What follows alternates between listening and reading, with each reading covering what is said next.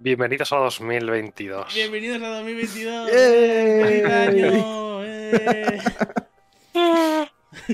Enhorabuena, champán.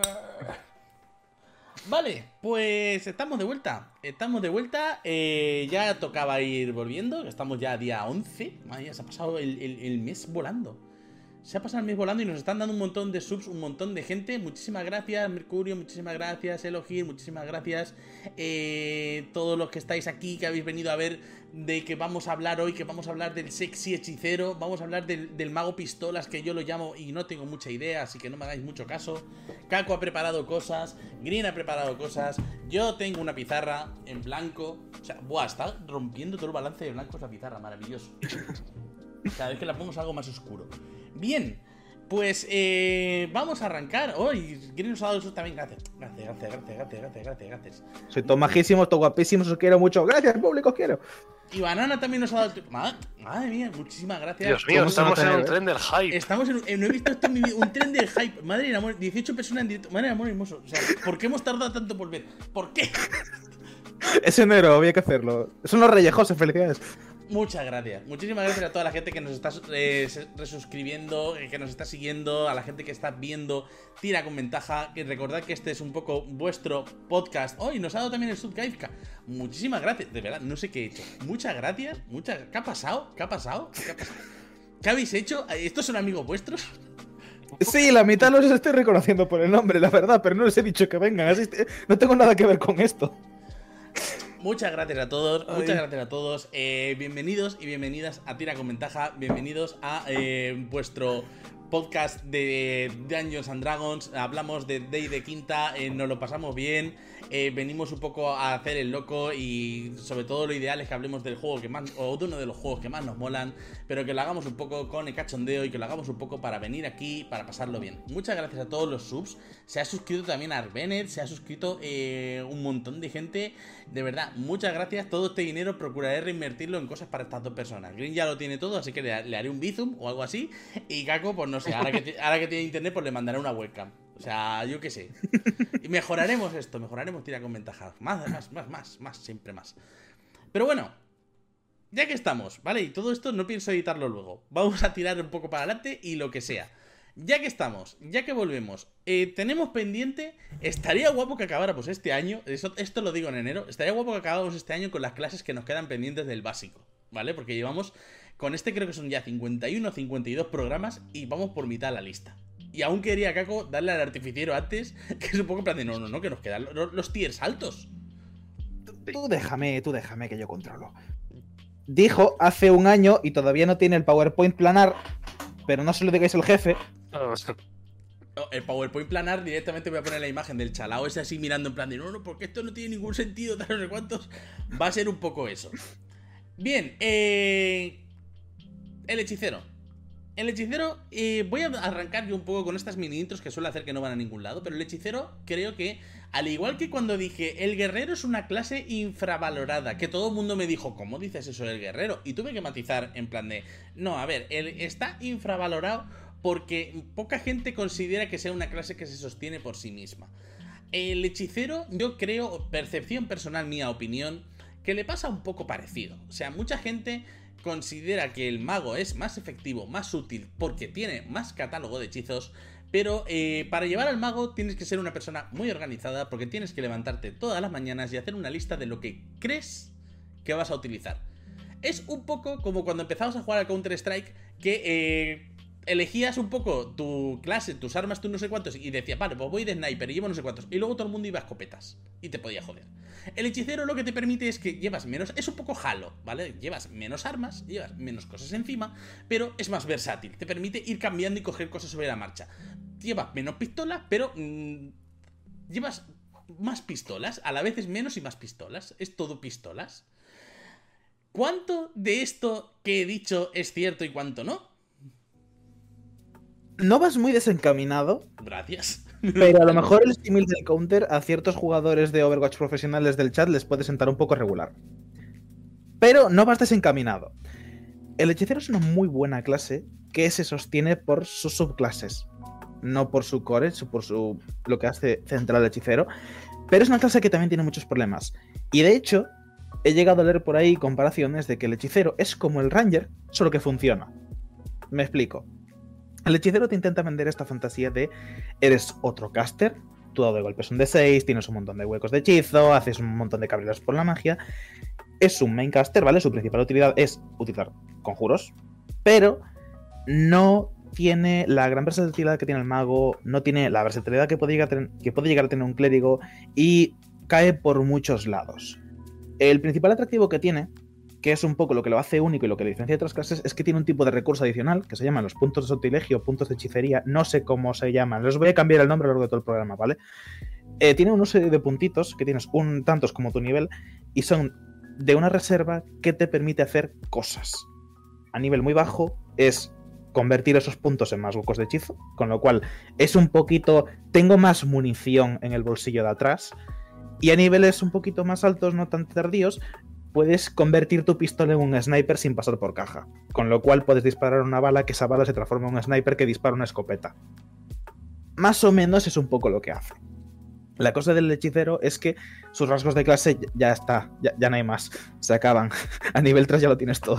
Sí, o sea, no, Eso en el no- no puedes hacer muchas más cosas, pero, o sea, no tienes a lo mejor tantas versatilidades con subclases, con historias y demás, pero, a ver, yo, yo que particularmente soy una persona que intenta ser muy organizada, pero que al considero levantarse de buena mañana y preparar los hechizos como levantarse de buena mañana e ir al gimnasio, un horror, ¿vale? O sea, eh, eso de levantarte de buena mañana y decir, voy a ir con dos posits a clase, a ver qué pasa, empieza a resultar atractivo. Sí. Lo bueno de que tiene el hechicero es que si eres una persona que está empezando en el juego y que no quieres complicarte leyendo todas las opciones que te pueden resultar abrumadoras, porque vienes de juegos un poquito más enfocados en la narratividad y un poquito más a tomar control del escenario, eh, autoridad narrativa compartida por parte de los jugadores y ese tipo de cosas, puede resultarte bastante más agradable el tener pocas opciones, pero que esas pocas opciones poder explotarlas, que tener muchísimas opciones y tener que estar eligiendo cada dos por tres. Pero sí que es cierto que llega un punto donde esta fantasía de soy la otra cara de la magia, si el mago es el caster de utilidad, yo soy el caster explosivo, soy el que se encarga de hacer que las bolas de fuego tengan purpurina, arcoiris y fuegos artificiales, sí que la cumple un poco, pero llega un punto donde no se siente tan recompensado. Sientes que mientras que todo el mundo tiene, yo qué sé, 12 hechizos o 13 hechizos, tú tienes 4. Tienes muchos huecos de conjuro, pero tienes cuatro cosas distintas que puedes hacer. Y. No sé. Esta es mi bola de fuego. Esta es mi bola que no es de fuego. Esto es armadura de mago y esto es escudo. ¿Y a qué nivel estás? No sé, 6. Más o menos. You guys have niveles. O sea, Yo- no, you guys have hechizos eh, memorizados. Y es una cosa que quieren suplir más o menos las subclases, que hasta cierto punto lo consiguen. Pero de hecho, esto lo veremos ahora cuando revisemos las subclases.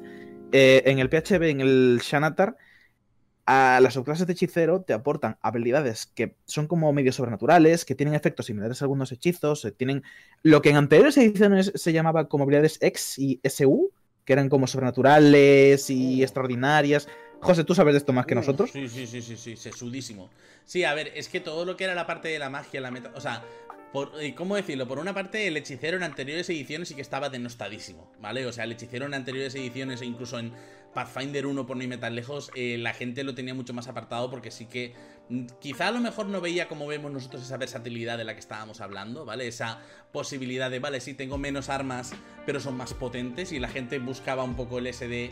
Si tengo más hechizos, puedo hacer más combos, y puedo hacer más cositas a la vez. Y por otra parte, la magia, la metamagia, los libros de magia, los libros específicos de magia, magia avanzada de Pathfinder 1, los libros de hechiceros y magos de, de, de Dungeons 3 y medio. Eso es café para la gente que, que le gusta eh, cazar su café, ¿vale? O sea, eso es. Eso era muy retorcido y sí que es verdad que en manos de auténticos munchkins hacías unas cosas que flipas, ¿vale? Yo con hechiceros a lo mejor no tengo la experiencia tan cercana, pero sí que recuerdo en mi campaña, o en la campaña que jugué de niveles altos de 3 y medio, de llevar un gnomo eh, mago con metamagia, ilusionista, arcano, eh, de no sé qué escuela, de no sé cuántos, y prácticamente tenía una posibilidad de moldear hechizos que servía para hacer todo. O sea, era en plan de, quiero hacer esto que afecta solamente a este tío en particular porque me cae mal.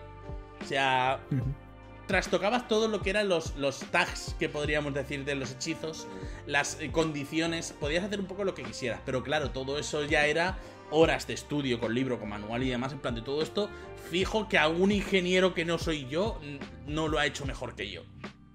Hmm. De hecho, eh, un poco eso es el vestigio de lo que es hoy en día el hechicero. Antaño, para aquellos que no estén familiarizados, eh, las dotes no son la cosa que conocemos ahora, que es estabilidad hasta cierto punto bastante extraordinaria, que tienes cada cuatro niveles, alternando el no subirte atributos, con lo cual el coste es sorprendente. En anteriores ediciones las otras tenías cada dos tres niveles. Y eran cosas mucho más pequeñitas. Eran cosas como tener bonificadores planos de más dos o más tres o más cuatro a determinadas habilidades, eh, tener pequeños bufitos aquí y allí, poder coger esta cosa y hacerla de forma distinta, poder hacer una cosa de manera natural sin penalizadores pero que a base de ir concatenando unas con otras a niveles muy altos, podías eh, tener como una especie de árbol de habilidades que si tenías eh, ataque furtivo, presa mayor, agarre mejorado, agarre superior y agarre maestro, podías desbloquear la maniobra de la paloma coja, que básicamente cogías a un enemigo del tobillo le retorcías la muñeca y moría, y explotaba y salía purpurina, ¿vale? Esos son un poco las dotes anteriormente. Y había un cúmulo de dotes que eran comunes para todos y cada uno de los Applecasters, que son lo conocidas como dotes metamágicas. Hoy en día en Quinta existe una dote en concreta que es iniciado metamagio, iniciado metamágica, iniciado en la metamagia, que viene a cumplir esa función, pero nos llegó en el Tasha. Y Tasha es ese libro que te dice, ¿quieres hacer multiclase pero no quieres hacer multiclase? Toma. El rasgo del brujo, toma, el rasgo del hechicero. El hechicero es la única clase que tiene de manera innata acceso a metamagia, que son el modificar todos estos tags que ha comentado José, el alcance, la duración, el que un hechizo no te requiere componentes somáticos o verbales, eh, la potencia, eh, lanzarlo dos veces, duplicarlos, clonarlos, cambiarles los elementos, todo ese tipo de tags, ¿vale? Todo ese tipo de manipulación de las distintas variables que tiene un hechizo, es lo que hace el hechicero. Es su cosa, es su furia de bárbaro, es su eh, transformación bestial, es su libro de hechizos. Y es lo que va a hacer desde nivel 3 que lo consiga hasta nivel 20 básicamente. Lo demás mm. viene designado única y exclusivamente por su subclase, que es lo que le da identidad. Green, que no te hemos dejado hablar en todo este tiempo. Yo, yo escucho, yo estoy tranquilamente escuchándoos hablar y yo me lo estoy pasando muy bien. O sea, que imagino gente que nos está viendo también. A mí, el hechicero, voy a decir que me gusta. Es una clase que me gusta, es una clase que no he llevado, pero que llevaría sin ningún tipo de problema. Sí que es cierto que, eh, y esto es una cosa que Kako sabe muy bien, es después del Ranger probablemente la clase que la gente más veces dice, uff, no, voy a retocar el hechicero, voy a hacerlo de otra manera. Es la segunda clase después del Ranger que más ha sufrido que alguien le quiera meter mano porque no le gusta cómo está hecha, no le gusta cómo está escrita. Y eso tiene muchos motivos. Uno de ellos, ya lo ha dicho Kako, que es que te faltan hechizos que conoces. Te falta poder acceder a más hechizos simultáneos para poder usarlos. Y no solamente eso, sino es que además no es una cosa que tú cada día eliges qué hechizos te sabes. Es, no, te lo aprendes. Y ya cuando vayas subiendo de nivel, si quieres, te cambias uno de los que tienes de nivel bajo y te vas poniendo los de nivel alto. Pero es que eh, es así, o sea, te sabes muy poquitos hechizos, dos, tres, cuatro. O sea, vas subiendo casi de uno en uno según vas subiendo de nivel. De hecho, José, ¿puedes poner la tabla del hechicero para que la gente vea la, progresión? Eso es que sí, vamos a saltar, si queréis, saltamos ya. Nos vamos ya a PDF, ¿no? vamos ya al libro. Sí, vamos a empezar a, desgranar la clase. Eh, yo creo que la tabla del hechicero es probablemente la tabla que más se consulte a lo largo de una campaña o incluso a lo largo de una partida de todas las, las tablas de clase. Porque aquí tienes que mirar constantemente ¿Cuántos puntos de hechicería máximos tienes por nivel? ¿Cuántos cantrips te sabes? ¿Cuántos hechizos te sabes? ¿Y cuántos huecos de hechizo tienes? Es decir, tienes que mirar muchas cosas de manera constante en tus juegos. Y sobre todo muy importante lo de cuántos puntos de hechicería tienes, que es una cosa que vamos a desgranar dentro de poquito, que es lo más importante de la clase, eh, el, el core una de sus grandes piedras, como las hemos llamado en el programa a lo largo del tiempo, que eh, te va a permitir hacer malabares con esos puntos y tus huecos de hechizo y los huecos de hechizo de nivel bajo para tener huecos de hechizo de nivel alto. ¿Por qué? Pequeño inciso. Si os quedáis hasta el final del programa, no se lo digáis a vuestros masters, pero os voy a enseñar a tener huecos de hechizo infinitos a nivel 5. Continúa. Eh, lo que estoy diciendo es que eh, llega un momento en el que tú vas aprendiendo hechizos y vas consiguiendo huecos de hechizo más altos. ¿Qué pasa? Como tienes pocos hechizos que te vas a saber, vas a intentar siempre priorizar los de nivel alto que molan más que los de nivel bajo. Porque obviamente eh, vale que puedas lanzar un hechizo de nivel 1 a nivel más alto, pero no es lo mismo que lanzarte un hechizo de nivel 5, no es lo mismo que lanzarte un hechizo de nivel 1 que has usado un hueco de, de- nivel 5 para lanzarlo. Entonces, eh, puedes llegar a un momento en el que no tengas hechizos que te sepas de nivel 1. Bueno, mentira, porque hechizo, o sea, escudo tienes que llevarlo siempre, porque si no te mueres. Eh, pero podría darse el caso de que no tengas ningún hechizo de nivel 1 y tengas tus cuatro huecos de, de hechizo de nivel 1 y no tengas en qué gastarlo. Porque no llevas hechizos de nivel 1. Porque los pocos hechizos que tienes, estás priorizando hechizos de niveles más altos que te dan más cosas o que te parecen más útiles en la situación en la que estás.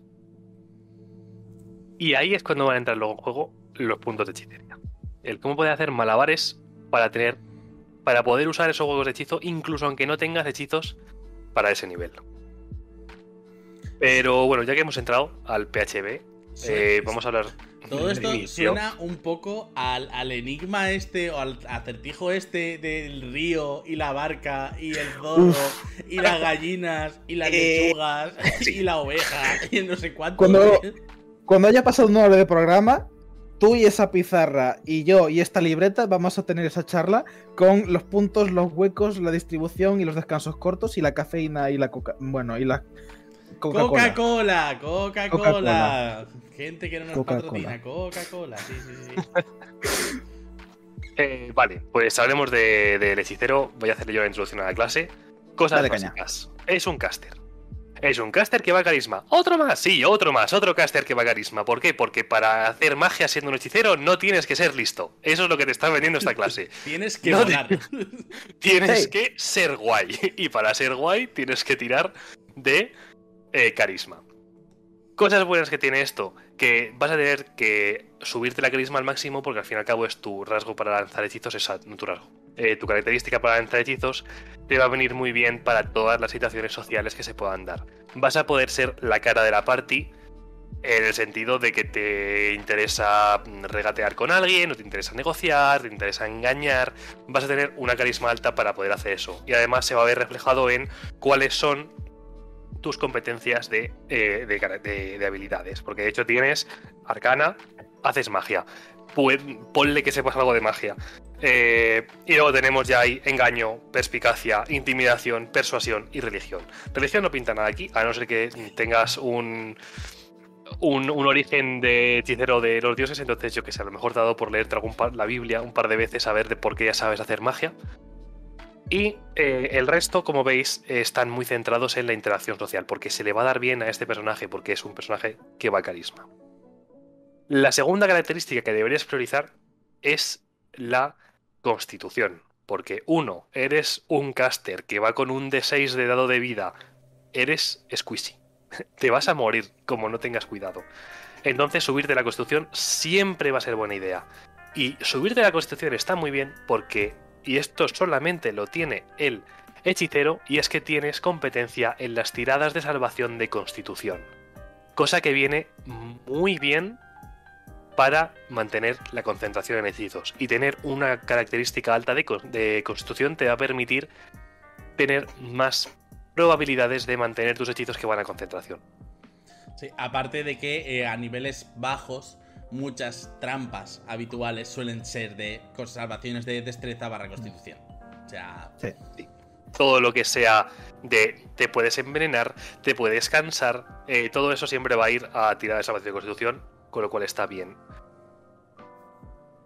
Y es vida, es vida. Siempre hay que priorizar la constitución. Si no sabes qué subirte, mm, súbete constitución.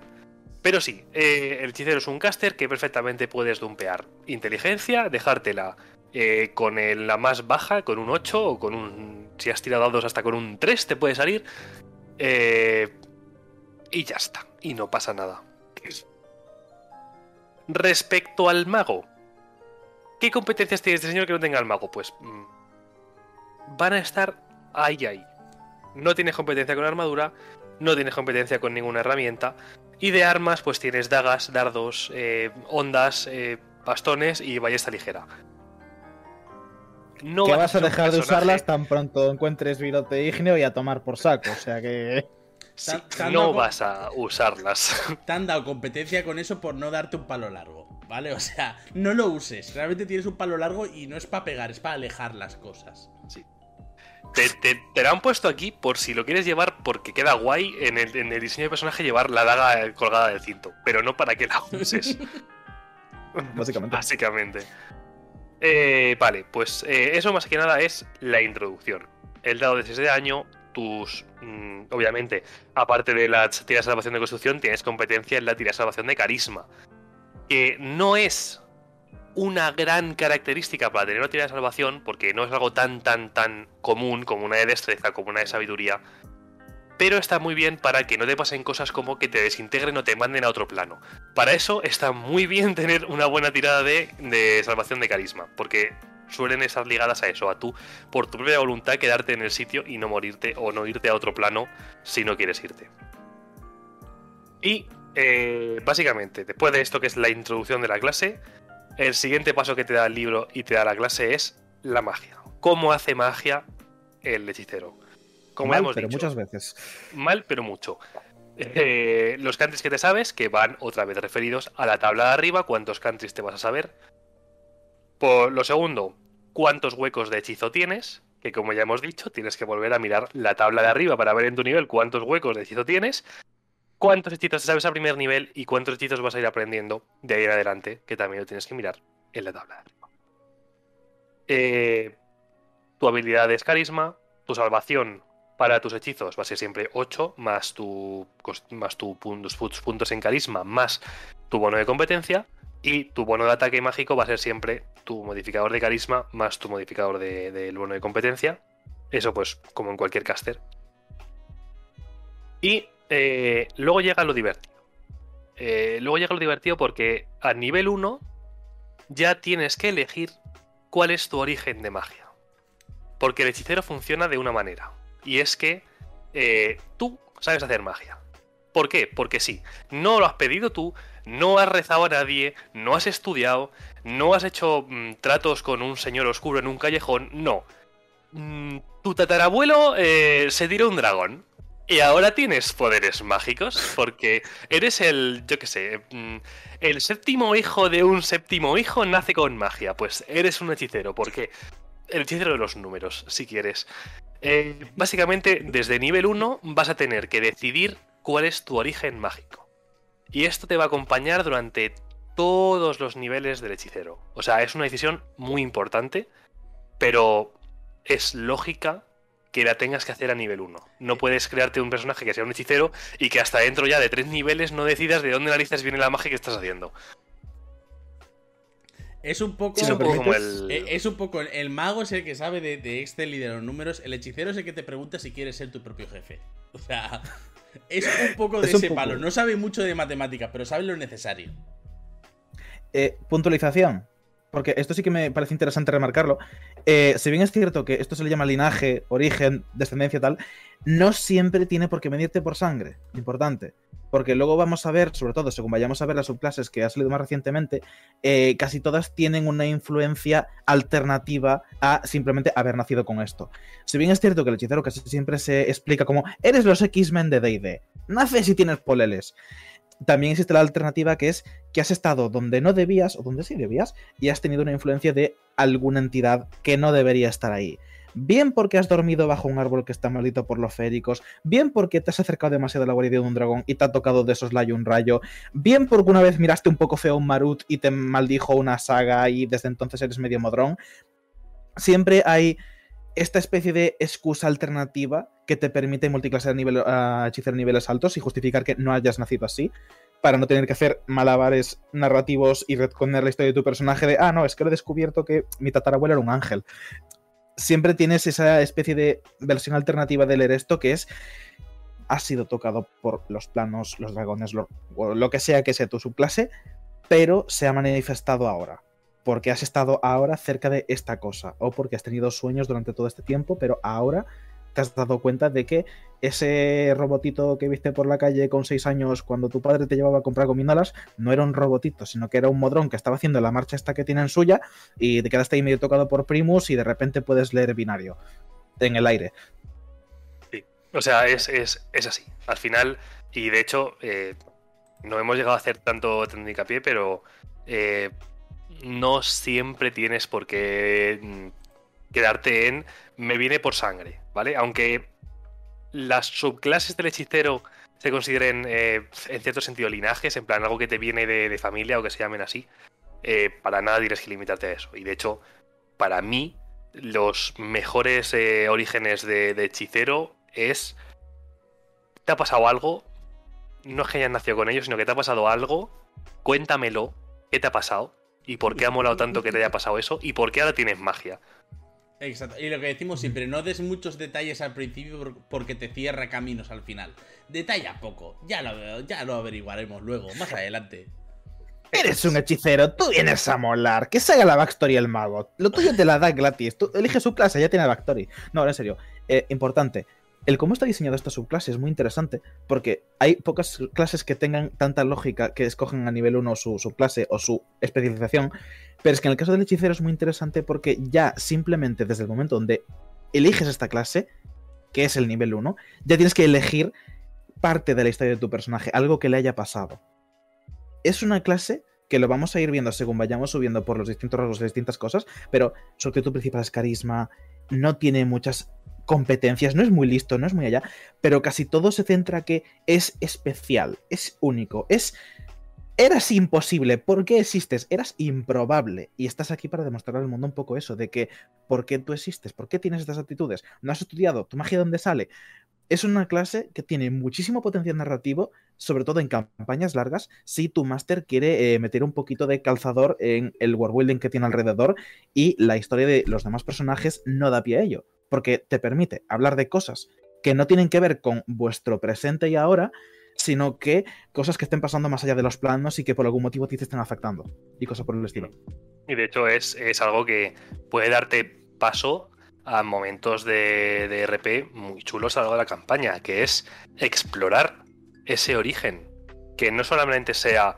Y, y que puede ser, ¿eh? Puede ser. mm, de repente resulta que mi madre era un ángel.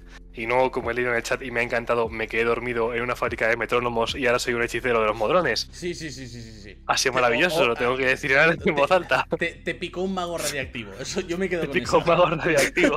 O sea, re- realmente es un poco Pero- lo, lo que estáis diciendo, que, que todo eso eh, te sirve un poco para ir definiéndolo poco a poco y para ir dándole detalles y para saber un poco. O sea, es un poco el ese de, vale, tu madre es un ángel, quiero saber más. Deseo saber más. Eso es. Y, sobre todo eso, o sea, el, eh, eh, la magia ha decidido fluir a través de ti. Eso puede tener connotaciones a lo largo de la campaña que pueden ser muy gordas. Es decir, ¿por qué tú? ¿Por qué tú en concreto estás siendo ese canalizador de la magia, ya sea de un tipo de magia o otro tipo de magia, o tengas eh, un sabor diferente respecto a qué subclase elijas de, de, de hechicero? Pero eres tú. ¿Por qué eres tú? Y de hecho estoy leyendo aquí, la clase del elegido. Sí, Harry Potter es un hechicero, no es un mago, porque nace con poderes. Entonces, eh, lo puedes plantear así, a lo mejor no tan egocéntrico, no, no tan eh, mm, centralista en la historia como yo soy el elegido. eh, pero es una opción. Puedes tener una subclase en la que eh, tú, por nacer como has nacido, se, te- se esperen cosas de ti que a lo mejor tú no quieres hacer o que te la sudan o, o que lo vas a intentar y vas a fallar. ¿Y qué pasa cuando falles? No sé, hay, hay una multitud de, de líneas argumentales que se pueden seguir con el hechicero que todas, la verdad es que todas me parecen maravillosas. Sí. Y voy a beber agua. Os dejo hablando a vosotros. Vale, pues nos Pues habíamos si quedado quieres. un poco en lo que era el origen de la magia. Pues si quieres, tiro yo para adelante. El origen mágico es tu subclase, que ya le iremos detallando cuando vayamos a mirar las subclases, pero la siguiente parte, que es donde entran los números y el la cafeína, eh, es fuente de magia, que es básicamente los puntos de hechicería. Tienes tantos como tu nivel, pero hay veces que es difícil acordarse de esto porque es un recurso que utilizas muy poquito. Los puntos de hechicería son el otro recurso que tienen los hechiceros, que tienen ahí una tablita de cómo se pueden utilizar y tienen principalmente dos funciones. Crear espacios de conjuro y activar rasgos metamágicos. ¿Qué es la metamagia? Lo veremos a nivel 3. ¿Qué son los huecos de conjuro? Tú te has escuchado el programa, tú sabes a qué juego estás jugando. Eh, Lo siento, jugadores bárbaros, os queremos mucho. Exacto. Eh, los, los huecos de conjuro es el maná de aire y como tal, tú, que eres el canalizador de la magia en sí mismo, tienes un maná que es más maná que el maná. Entonces, tienes ese otro recurso que puedes manipular para arriba y para abajo utilizando esta tablita de conversión y que tiene ciertas cosas que en su momento, cuando escribieron el PHB, no quedaron bien detalladas y puede dar lugar a que la gente decida hacer ciertos combos y, bueno, los jugadores de Magic ya sabréis a lo que me refiero. La cosa es que tú tienes una razón de conversión, ¿vale? Que te delimita los espacios de hasta nivel 5, que esto es importante, y los costes que tienen en puntos de hechicería, y como acción bonus puedes convertir unos en otros. ¿Esto qué quiere decir? Desde nivel 2, tú tienes un, un hueco extra de nivel 1, o alternativamente, a niveles más altos, puedes tener más huecos posibles, gastando tus puntos de sortilegio en fabricar huecos de hechizo, o si te sobran los huecos de hechizo y no tienes nada que hacer, puedes convertirlos a puntos de sortilegio y después volver a reconvertirlos en huecos de nivel alto. ¿Qué hacemos con esos cuatro huecos de nivel 1 que no tenemos utilidad para nada? Que antes Green comentó muy bien que es posible que no tengas hechizos de nivel 1 para utilizar. Pues acción bonus durante cuatro turnos, los conviertes a puntos de sortilegio y después conviertes todos esos puntos en un hueco de nivel 5. Y básicamente estás jugando al factorio en DD. Sí, es- estás eh, haciendo eh, mates. Sí, es un po- sí, estás haciendo mates, pero a nivel de roleos yo lo veo un poco como que estás cuatro turnos como Goku cuando levantaba los brazos en plan la fuerza universal, ¿vale? Que de dadme vuestra fuerza. Suena un poco a eso. ¿Qué haces durante cuatro Como turnos? una- Me concentro. Aprieto la barra de concentrarse. Con Sí. una mano vas lanzando hechizos, mientras con la otra vas acumulando aquí una especie de purpurina mágica que cuando salga la ruleta de la fortuna ya sabremos qué pasará. Exacto. Es un poco. eh, Cosa número. sí, Estoy es montando que mi es- Rasengan. Ujú. Cosa número uno. ¿Se ha caído el stream? No. Vale. ¿Por? Solamente se me ha caído a mí. No, porque de repente se me ha, ca- se me ha quitado la, la pantalla de. No, no, no. No que seguimos en el aire. Seguimos en activo. Seguimos. en activo. Vale. Va bien, me Ya dicen. está. Estamos guay. Fallo mío. Eh, pero sí, o sea, básicamente, eh, los puntos de hechicería que te los introduzcan aquí y que el principal uso te lo den un nivel posterior se hace un poco raro. Porque es en plan de, toma una pool de puntos. Y tú lo recibes y dices, vale, ¿qué con esto? Principalmente ahora nada. Ya eh, dentro de un nivel te digo cómo lo puedes usar. Pero, pero sí, es al final, como lo ha dicho Kako, me ha gustado mucho. Eh, los puntos, o sea, digamos, los huecos de hechizo, ese es el maná, es lo que tú vas consumiendo para lanzar hechizos. Tú eres un hechicero, tú tienes el árbol de maná plantado en el jardín de atrás. Entonces tú vas, coges más maná y vuelves con el maná nuevo para seguir haciendo cosas. Y Keko lo ha explicado muy bien. Puedes, con tus puntos de hechicería limitados, que tienes que estar todo el rato mirando en la tabla a ver cuáles son tu número máximo que puedes tener, usarlos para crear huecos de conjuro, usarlos para la metamagia que vamos a ver ahora mismo, o bien hacer el paso contrario, crear huecos, a crear puntos de hechicería a partir de tus huecos de conjuro. Porque te puede interesar en cierto momento tener un par de puntos más de hechicería para, porque te has quedado sin ellos a lo mejor, para lanzar algo de nivel más alto, para usar metamagia a pesar de que te hayas quedado sin puntos de hechicería y de verdad necesitas esa metamagia. Ahí ya entras en un en un juego de malabares en el que tú eliges eh, cuántas pelotas hay en el aire y de qué color quieres que sean e- esas pelotas con las que estás jugando. Pero yo creo que esto toma más importancia, sobre todo, cuanto más eh, estés eh, jugando la clase. Cuantos más niveles lleves, eh, obviamente tu número máximo que puedes tener aumenta, porque si lo haces a niveles muy bajos en los que vas a tener un máximo de 2, 3, 4 puntos, eh, no puedes entrar en esos combos locos que veremos luego al final del programa, en el que empiezas a, generar puntos sobre generar puntos y no. A niveles bajos no lo vas a tener tan en cuenta porque al fin y al cabo tienes huecos de hechizo más limitados, tienes puntos de hechicería con un tope que no vas a poder superar en ningún momento. Con lo cual, cuanto más niveles juntes en esta clase, más eh, útil van a ser estos malabares, estos eh, juegos de, de, de manos para, para ir sumando ir restando numeritos en, en tu ficha. Pero la metamagia, que estamos hablando de ella y no la hemos explicado, bueno, la hemos explicado un poquito al principio, que básicamente la metamagia es manipular la magia para hacer lo que a ti te dé la gana. A grandes rasgos. Es eh, meter la- las manos en el, en, el, en, el, en el gran telar de magia, no sé, algo así. Es como lo ponen en, en Reinos Olvidados, que la magia es una cosa que, que fluye por el aire. La urdimbre, Pues, sí. Es, una meter las manos en el cosa. telar y decir, este, este hilo que es rojo ahora quiero que sea azul, porque me gusta más el azul. Eh, y tienes un montón de modificaciones para los hechizos que lanzas. Son muchas, eh, de hecho son, son ya unas cuantas en el, en el libro de- del Players, creo que incluso meten más en el Sanazar. mm, En quizás Tasha sí que metieron una en por el lo Tasha menos. meten al menos Tasha a, eh, un- creo que meten un par. Eh, básicamente hay unas cuantas que se usan más porque objetivamente van a ser mejores que las otras. Hechizo duplicado. Puedes utilizar tres que son duplicado, acelerado y transmutado y, y ya está. Esas son de las que más se usan. Básicamente, el hechizo duplicado te permite modificar tu hechizo, que normalmente tendría de objetivo a una criatura que no seas tú. No puede ser self, o sea, no puede ser a ti mismo, sino que tiene que ser una criatura. Ahora no va a ser una criatura, van a ser dos. Y esto lo vas a ver en combos rotísimos como eh, doble haste, doble polimorfia, Uh, eh, hechizos que puedan bufar, eh, ya va a ser una locura. No se pueden aplicar a ciertos hechizos que eh, puedan afectar a más de una criatura. Por ejemplo, misiles mágicos que pueden afectar a varias criaturas y también pueden afectar solamente a una, no se van a ver afectados por ese tipo de hechizo. O por ejemplo, el Bless tampoco, porque ya a nivel 1 afecta a más de una criatura. Digamos que son hechizos que literalmente en el tag ponga afecta a una criatura.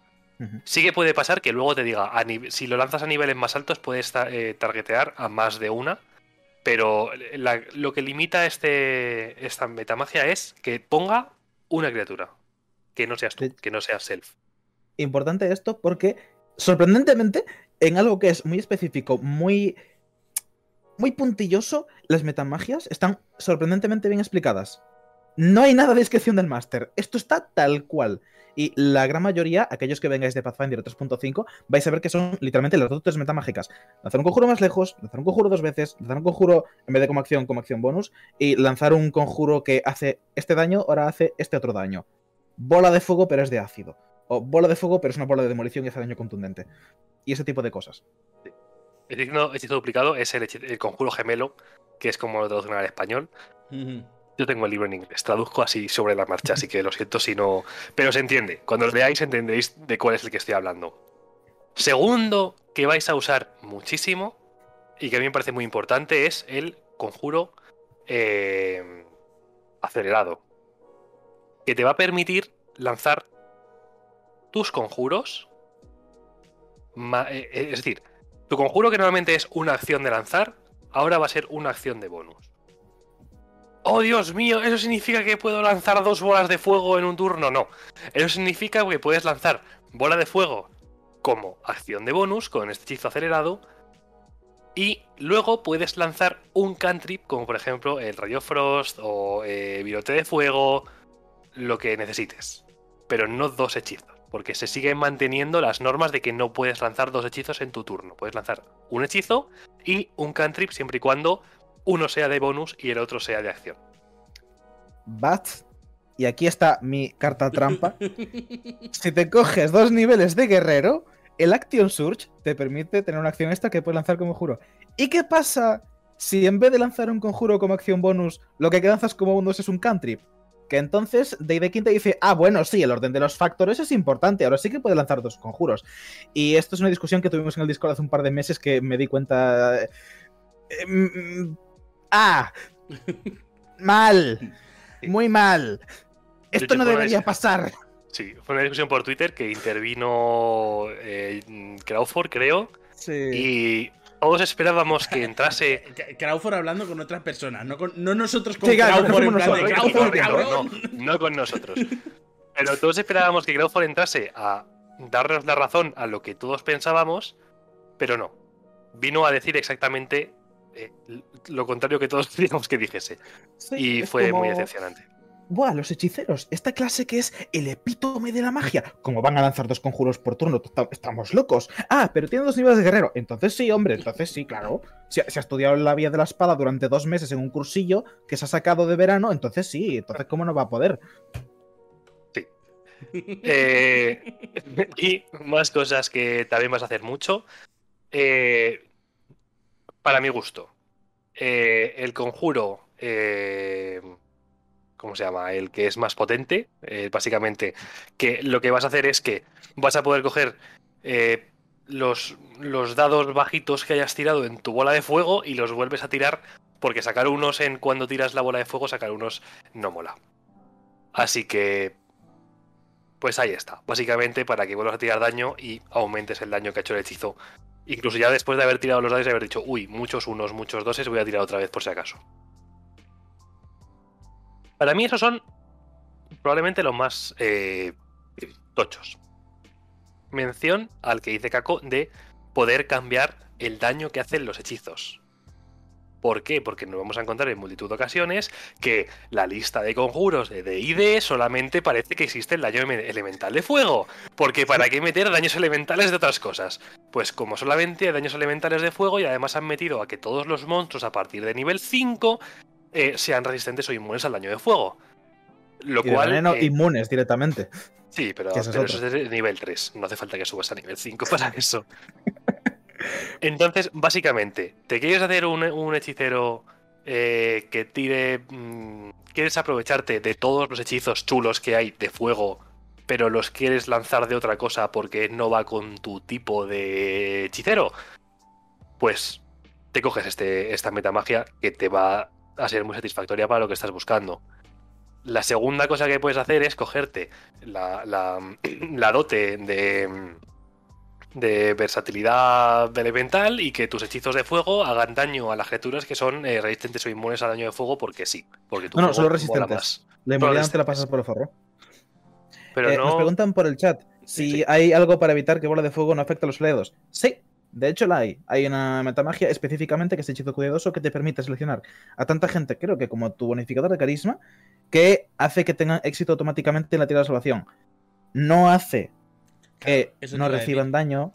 Hace que Pero- automáticamente se coman la mitad. Exacto. El rogue, al rogue no le das. Al rogue se la suda. Y Ah, al monje, bueno, al eso- monje eso- también. Eso te iba a decir, el rogue no cuenta, Sí. el rogue va a dar de bulto, el rogue va con ventaja a todas partes. Y al bárbaro se la suda porque tiene un colchón También. de vida. Exacto. Debajo de su colchón de vida, debajo de su litera.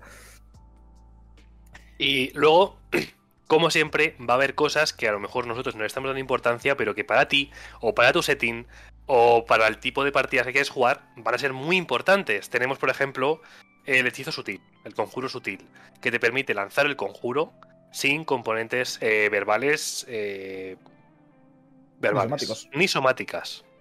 O sea, tú te puedes quedar cruzado de brazos, así sin moverte, y empezar a lanzar hechizos y nadie va a saber que eso viene de ti. Los componentes materiales sí que se consumen, eh, en el caso de que se necesiten y que tengan precio, se consumen. Si no tienen precio, no se consumen, pero tienen que tenerlos. Así que lo- te, te pones la, así, la caca, tienes de, que tener la. caca de murciélago en la mano porque el guano es necesario para lanzar bola de fuego. Exacto. Tú, las cosas, en- bolsillos, tú siempre bolsillos. Por si acaso. Sí, para Las manos en los bolsillos, que ahí no se pueden ver. No, y trajes con muchos bolsillos, para tener las cosas a mano. Y luego ya tú no las tiras, tú te las agarras ahí fuerte. Y Luego vosotros como... Conjuro sí. distante, si estás participando en un Battle Royale y tienes un nivelito de Warlock que quieres lanzar mm, explosión sobrenatural desde, no sé, 600 metros, por ejemplo, El sniper. pues también es interesante. Sí, De hecho, cosa básicamente. muy curiosa. Ya luego, ya luego. No, no, no, de momento no. Pero sí, básicamente, echas un vistacillo, leeroslos todos porque vale la pena. De todas maneras, creo que se hemos desgranado muy bien. Los más importantes son los que más se usan. Sí. Y básicamente, después de este rango, saltamos al nivel 20. Porque pasamos del Eh. 3 al 20. Porque todo lo demás. Grim, pero eres el epítome de la magia. Tienes que tener un resto nivel 20 buenísimo, ¿no? Quiero decir, el mago nivel 19 tiene dos hechizos, uno de nivel 2 a voluntad cuando quiera. ¿Qué, qué tiene el hechicero nivel 20, Grim? Pues a nivel 20, cuando llegas a nivel 20, eh, regeneras 4 puntos de hechicería con un descanso corto. Bien. Ah. Es, es, es, eh, todo Dungeons and Dragons. O sea, sí, muchas clases en Dungeons and Dragons en nivel 20 lo tienen un poco como, mira, ya teníamos que acabar, estábamos cansados. O sea, teníamos una deadline que cumplir. No queríamos inventarnos más cosas. ¿Te puedes creer que llevo tres días preparando este programa y que vea asimilado que es cuando lanzabas iniciativa y resulta que es incluso peor? Correcto, no es cuando entras a combate, es tras un descanso corto. Que, que de hecho, que de hecho, si es cuando entras a iniciativa, todavía molaría más porque dices, hostia, te pillo un combate así sin nada, no pasa nada, toma cuatro puntos. Los puedes cambiar luego a un hueco de hechizo para salir del paso, no, no puedes. Tienes que ¿Qué dormir me 10 dices? minutos. A ver, entiendo, entiendo que de natural se regenera en descanso largo, porque si no estarías generando conjuros, espacios de conjuro infinitamente con descansos cortos, eh, con los puntos de sortilegio. Pero, tío, ¿qué, qué- qué me estás... ¿Me estás dando un espacio de nivel 2 a nivel 20? un- una vez. Esto es horrible, Green. Vamos con las subclases, me he enfadado. Vamos con las subclases. Eh, las subclases molan. Y las subclases, a mi punto de vista, cumplen muy bien con eh, la fantasía que te quieren vender. En, en- así en general, ¿vale? Vamos a empezar con la primera del libro, que es esa imagen tan chula que, que está casi en pantalla. Lo tiene que subir José un poquito. Ya estoy, Pues- ya estoy. Esa maravillosa imagen que es lo que te dice de que tu origen de Sideria es la magia dracónica. El, el, el linaje dracónico. Básicamente es que, o bien, como hemos dicho, invéntate el origen que tú quieras. Quizás hay, un poquito de dragón en ti y se acaba de despertar. Quizás eh, en- te encontraste unos huevos en la montaña y diste una tortilla y resulta que no eran huevos de gorrión, sino que era un huevo de dragón y al comértelos, pues ahora tienes magia de dragón en tu interior. ¿Quién sabe? Así un gran resumen de lo que consigues con esa subclase es, uno, eliges el color del dragón y entonces vas a tener... Eh, mm, ¿Qué resistencia al tipo de daño que... Eh, sí. Sí. Sí, resistencia. Básicamente. Básicamente, así a grandes rasgos. Eh, también vas a aprender dracónido, leer, hablar y escribir. Te sacas el Duolingo y, hablas con Sí, tu colega sacas el de... Duolingo. Y además vas a tener eh, ventaja en las tiradas de carisma cuando estés hablando con dragones. Básicamente vas a hacer lo que el bardo quiere hacer, pero tú lo vas a hacer un poco mejor porque te llevas mejor con los Porque dragones. Estas gafas de sol tan chulas. Exacto. El, el bardo a lo mejor estaría intentando ligarse a tu primo a- o tu prima. Correcto. Eh, mm, quito lo que he dicho antes. El color del dragón que elijas no te da resistencia ni nada. Simplemente, eh, según el color, hay un tipo de daño que más, a- más adelante se va a usar. Hará cosas. Hará cosas más adelante, correcto. Quitaos de la cabeza lo de que tenéis resistencia al tipo de daño. Eso es si eres un dracónido. El dracónido, según el color, sí que te da resistencia al tipo de daño que tienes. Pero si tienes un rasgo que se llama resistencia dracónida, dracónica, que no te da resistencia, pero te da algo No. mejor que eso, que es armadura de mago siempre. Que básicamente tu CA, en vez de calcularse en base a 10, se calcula en base a 13, porque tienes camitas y cosas, Sí. Y cada vez que subas de nivel tienes un punto de vida extra. sí. Con lo cual, a nivel Ah, sí, 1 sí. ya eres mejor mago que el mago. Correcto. va- So- vas solo a- hasta vas nivel volar 1, más eh. A menos, nivel 2 sí. ya se pasa. O sea, pasa a nivel 2 ya, ya se acabó. Pero es, es un pelín para darte, oye, no te mueras mucho. Como, como tienes un poquito de dragón, pues no te mueras mucho, ¿vale? Pues te dan un pelín más de vida, te dan un pelín más de CA, que, ojo, siempre viene bien. Recordemos que tienes Sí. un D6 y no sabes llevar armaduras. Eh, y luego, eh, sí que lo que vas a tener a partir de nivel 6 es que, según el tipo de daño que has elegido antes, tus hechizos van a ser un poquito diferentes. Eh, básicamente, cuando hagas ese tipo de daño que tenga que ver con tu ascendencia dracónida, vas a poder sumar tu modificador de carisma a las tiradas de daño que hagas de esos hechizos que van con ese tipo de daño. Si te coges el fuego, esto mola mucho. Sobre todo si luego te coges lo de que el, el tipo de. el- la, la dote para hacer daño de fuego a la gente que es resistente al daño de fuego. Es maravilloso. Y eh, al mismo tiempo, lo que he dicho de resistencia, sí, tienes resistencia, pero tienes que gastarte un punto de hechicería para ganar durante un tour, ah, no, durante una hora resistencia a ese tipo de daño. Me- Llega, Está ahí. llega a ser durante un turno y cierro el directo, ¿eh? O sea, en plan de, ¿qué co- mira, ya, ya está, toma, ya está. A ver, esto tiene cosas interesantes porque eh, para todas esas personas que en anteriores ediciones nos han dicho de hacer una build o una creando un personaje de basado en magias elementales o que estén centrados en magias elementales, este es. Este es vuestro mago elemental. Solo que no es un mago, es un hechicero dracónido. Consejo de mesa, pegadle un brochazo y decir que no es un dragón, que venís del plano elemental o que os ha parido un Dijin o un Marut o un Marut, un Ifrit y básicamente los rasgos son bastante parecidos, solo que en vez de tener escamas pues tenéis, yo qué sé, fuego saliendo del pelo. La cosa es que las el hechicero tiene pocas subclases, ¿vale? A día de hoy creo que solo tiene siete, pero esta en concreto, el linaje draconido que ya viene en PHB, ya te facilita tener como unas ocho más porque puedes escoger distintos elementales y más o menos intentar hacerte una build enfocada a un tipo de elemento, porque los rasgos que te dan, según subes de nivel en esta subclase, te facilitan que con ese elemento hagas más cosas. Después te coges eh, adepto elemental para anular resistencias, te coges movidas de metamagia que te permitan transmutar otros hechizos al daño que tienes tú, con lo cual se aplican todos estos beneficios y tienes un montón de cosas guays. ¿Cuál es el problema? ¿Por qué esto no es tan bueno como parece aquí? En quinta hay un enorme déficit de hechizos elementales. Y por eso existe en Tasha la metamagia de transmutar el daño. Porque actualmente, si tú te coges la lista de hechizos de vocación que hacen daño, el 60% es fuego. Si intentas hacerte un elementalista de relámpago, ya puedes empezar tu partida a nivel 7-8 porque vas a tener nada. Tienes eh, con Lightning el, Chain Lightning, eh, la bola de relámpago y poco más. Es que tienes tres, hechitos que funcionan como hechizos de daño de relámpago. Es que no hay más.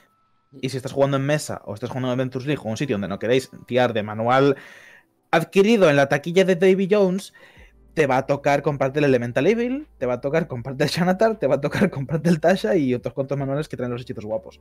Porque en PHB te rías.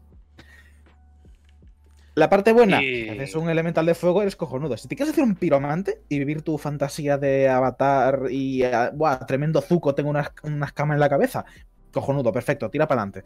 Cualquier otro tipo de daño es horrible. Sí. Sí, y es una pena. Y cosas ¿eh? guays. Es una pena. Sí. Es una pena, pero es una cosa a la que nos llevamos quejando, yo creo que desde que ah, hemos sí. empezado el programa. Sí. Así que seguiremos quejándonos. Quizás alguien nos escuche en algún momento. Cosas chulas que tiene esta subclase. A nivel 14 te crecen alas y vuelas. Ya está. Es que te lo he resumido así, pero es que es lo que hace y mola un montón. Así que ya no te dan. Ya no tienes que preocuparte por la armadura que llevas o no llevas. Ahora como estás volando, cogete hechizo distante, vuelas muy alto y ya está. y ya está. Parte buena, eh... no te cuesta nada. Parte buena, puedes retraerlas cuando quieras. Parte mala, no puedes llevar armadura. ¿Por qué llevas armadura con un hechicero? Y más dracónico. Y, y, ya está, no te cuesta nada, sorprendentemente, es a voluntad. Flup, flup, flup, flup. Y que queda guapo. Mola. O sea, es, es, y que queda guapo. Es aesthetics. Sí. Es, son tus pegatinas de llamas. Para el Fashion Souls va que te cagas. Exacto. Y para el Monster Factory, esto te da unos puntos que flipas. Y ya como última cosita, a nivel 18, tienes una hora de miedo o una aura de encantar, de, de Charmed. Tienes una aura de miedo, que es lo que más vas a usar. Básicamente, desde un minuto haces por 5 puntos de hechicería y a todos los enemigos que haya 60 pies, pues tienen miedo a no ser que superen una tira de salvación de, de sabiduría. Cosa de hechizos. Eh, no, la no, parte mala de esto. ¿Es no es unos hechizos pero, de sabiduría. Pero es que no es contra tu cosa de hechizos. Claro, sí, pero ah, es vale. una tirada de salvación de, ah, vale, vale, de sabiduría. La, la, parte buena de esto es que no tiene cooldown de no puedes hacer descanso lo corto o largo. La parte muy mala es que si la pasan son inmunes durante 24 horas, así que te da igual volver a hacerla que no, que no va a entrar. Pero hey, tenemos una subclase muy temática con los dragones, que es algo que hace bastante tiempo que la gente quería, porque están por ahí pidiendo un Warlock de patrón dracónido, y es muy sólida en sí misma. Solo con esto ya tenéis un hechicero más que funcional para múltiples campañas. Sí. ¿Sabéis si o sea, el... es ¿Sabéis si en el Fitban eh, hay más movidas de esto? ¿O el Fitban lo centraron en dragones y ya está? Eh, hay hechizos.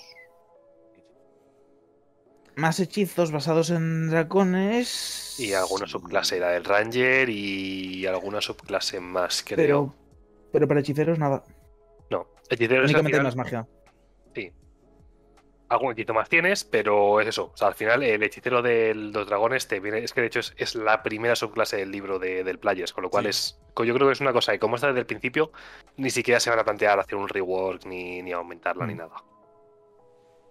Pues nada, después de esta, nos vamos a la subclase de la ruleta de la fortuna de la magia.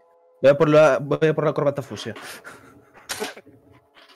Bienvenida a la subclase que todo el mundo se lee, a todo el mundo le encanta y que todo el mundo sale decepcionado con ella. Es una pena, realmente. Teníamos que, teníamos que haber cogido música de, de- de- de concurso o algo así. Básicamente te venden que tu origen de la magia es el caos. El caos de la magia, porque la magia es una cosa caótica que aparece, desaparece, a ti te ha tocado, a ti, pues fuck you.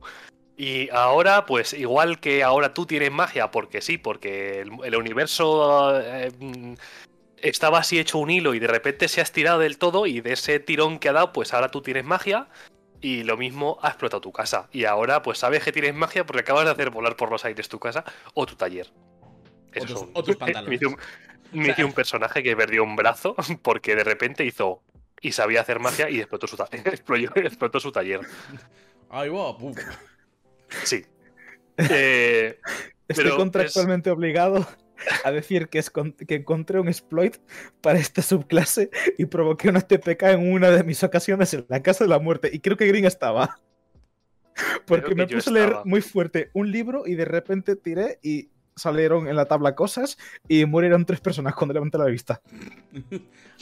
Ahí no es tan divertido como parece, ¿vale? De- de Esto era un one shot y entonces un poco más de jajas, pero no, no es tan divertido. Es como- porque tu clase es funcional. De repente se hace magia. ¿Por qué estáis muertos? O sea, ¿por qué, por qué no estáis vivos y celebrándolo conmigo? es, a ver, y este es mi, mi- mi punto de vista totalmente propio de esta subclase. Y es que te venden una tabla de D100 que cada vez que haces magia vas a tirar dados a ver qué pasa y no es así. Cada vez que lances un hechizo, que gastes huecos de conjuro para lanzarlo, vas a tirar un D20 si tu máster te lo pide, porque de hecho el máster puede ni siquiera pedirte que lo tires, que tu máster te pida que tires un D20 y que en ese D20 saques un 1 y ya luego tiras la tabla. ¡Oh! Como persona que ha jugado poco tiempo, pero ha jugado esto, eh, creo que no. Una vez tiré la tabla. Durante dos o tres partidas. En una ocasión se dio el caso de que tuviese que tirar. Es decir, te venden una tabla de 100 que, oh Dios mío, la aleatoriedad. Pero ni siquiera es una cosa que de verdad cada vez que hagas magia surja. Con lo cual, pierde el interés que tiene la subclase. Que luego vas a tener cosas. Sí, o sea, según subes de nivel vas a encontrar un par de rasgos. La mayoría de lo que hay en esta subclase. Esto no, está, no es tan interesante como los dragones, ¿vale? O sea, a nivel narrativo sí, porque te pones a analizarla y creo que en. no sé si en la cosa de la espada o en algún post de alguna expansión y alguna movida de foros, decían que cada vez que esta subclase tiene que tirar en la tabla, está arreglando la urdimbre. Que la urdimbre, en Forgotten Realms, ¿vale? Es ese tejido mágico que se va deshilachando cada vez que lanza un hechizo. Pues tú eres el que lo repara. Lo que pasa es que no sabes que lo estás reparando. Cada vez que una bola de fuego mata a tu party, es que has hecho algo un poquito positivo por el ecosistema de la magia. Problema, que una bola de fuego mata a tu party. O que te has convertido en maceta.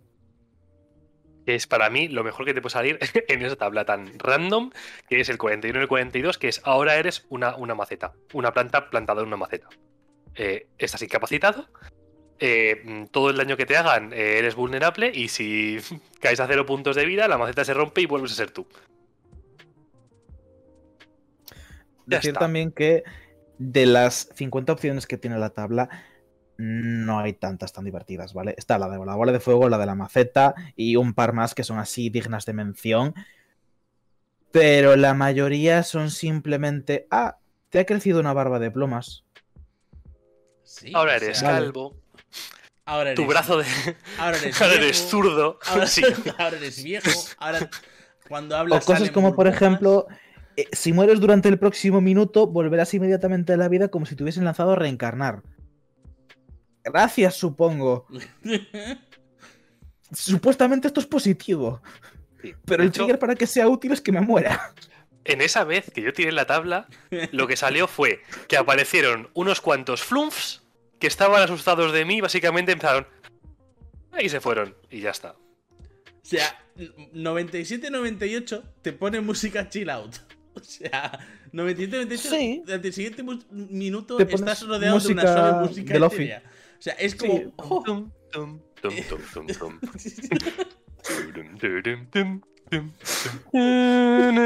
Así durante un minuto. es como, De repente oh, estás en el Miiverse. Ahora tengo Spotify. No, pero en serio, eh, Madre mía. esta subclase tiene dos problemas. El primero, que es muy poco usual que lances la tabla, y el segundo, que la tabla no es tan divertida. Porque la mayoría son cosas o aburridas o perjudiciales. Que sean perjudiciales tampoco es tanto problema.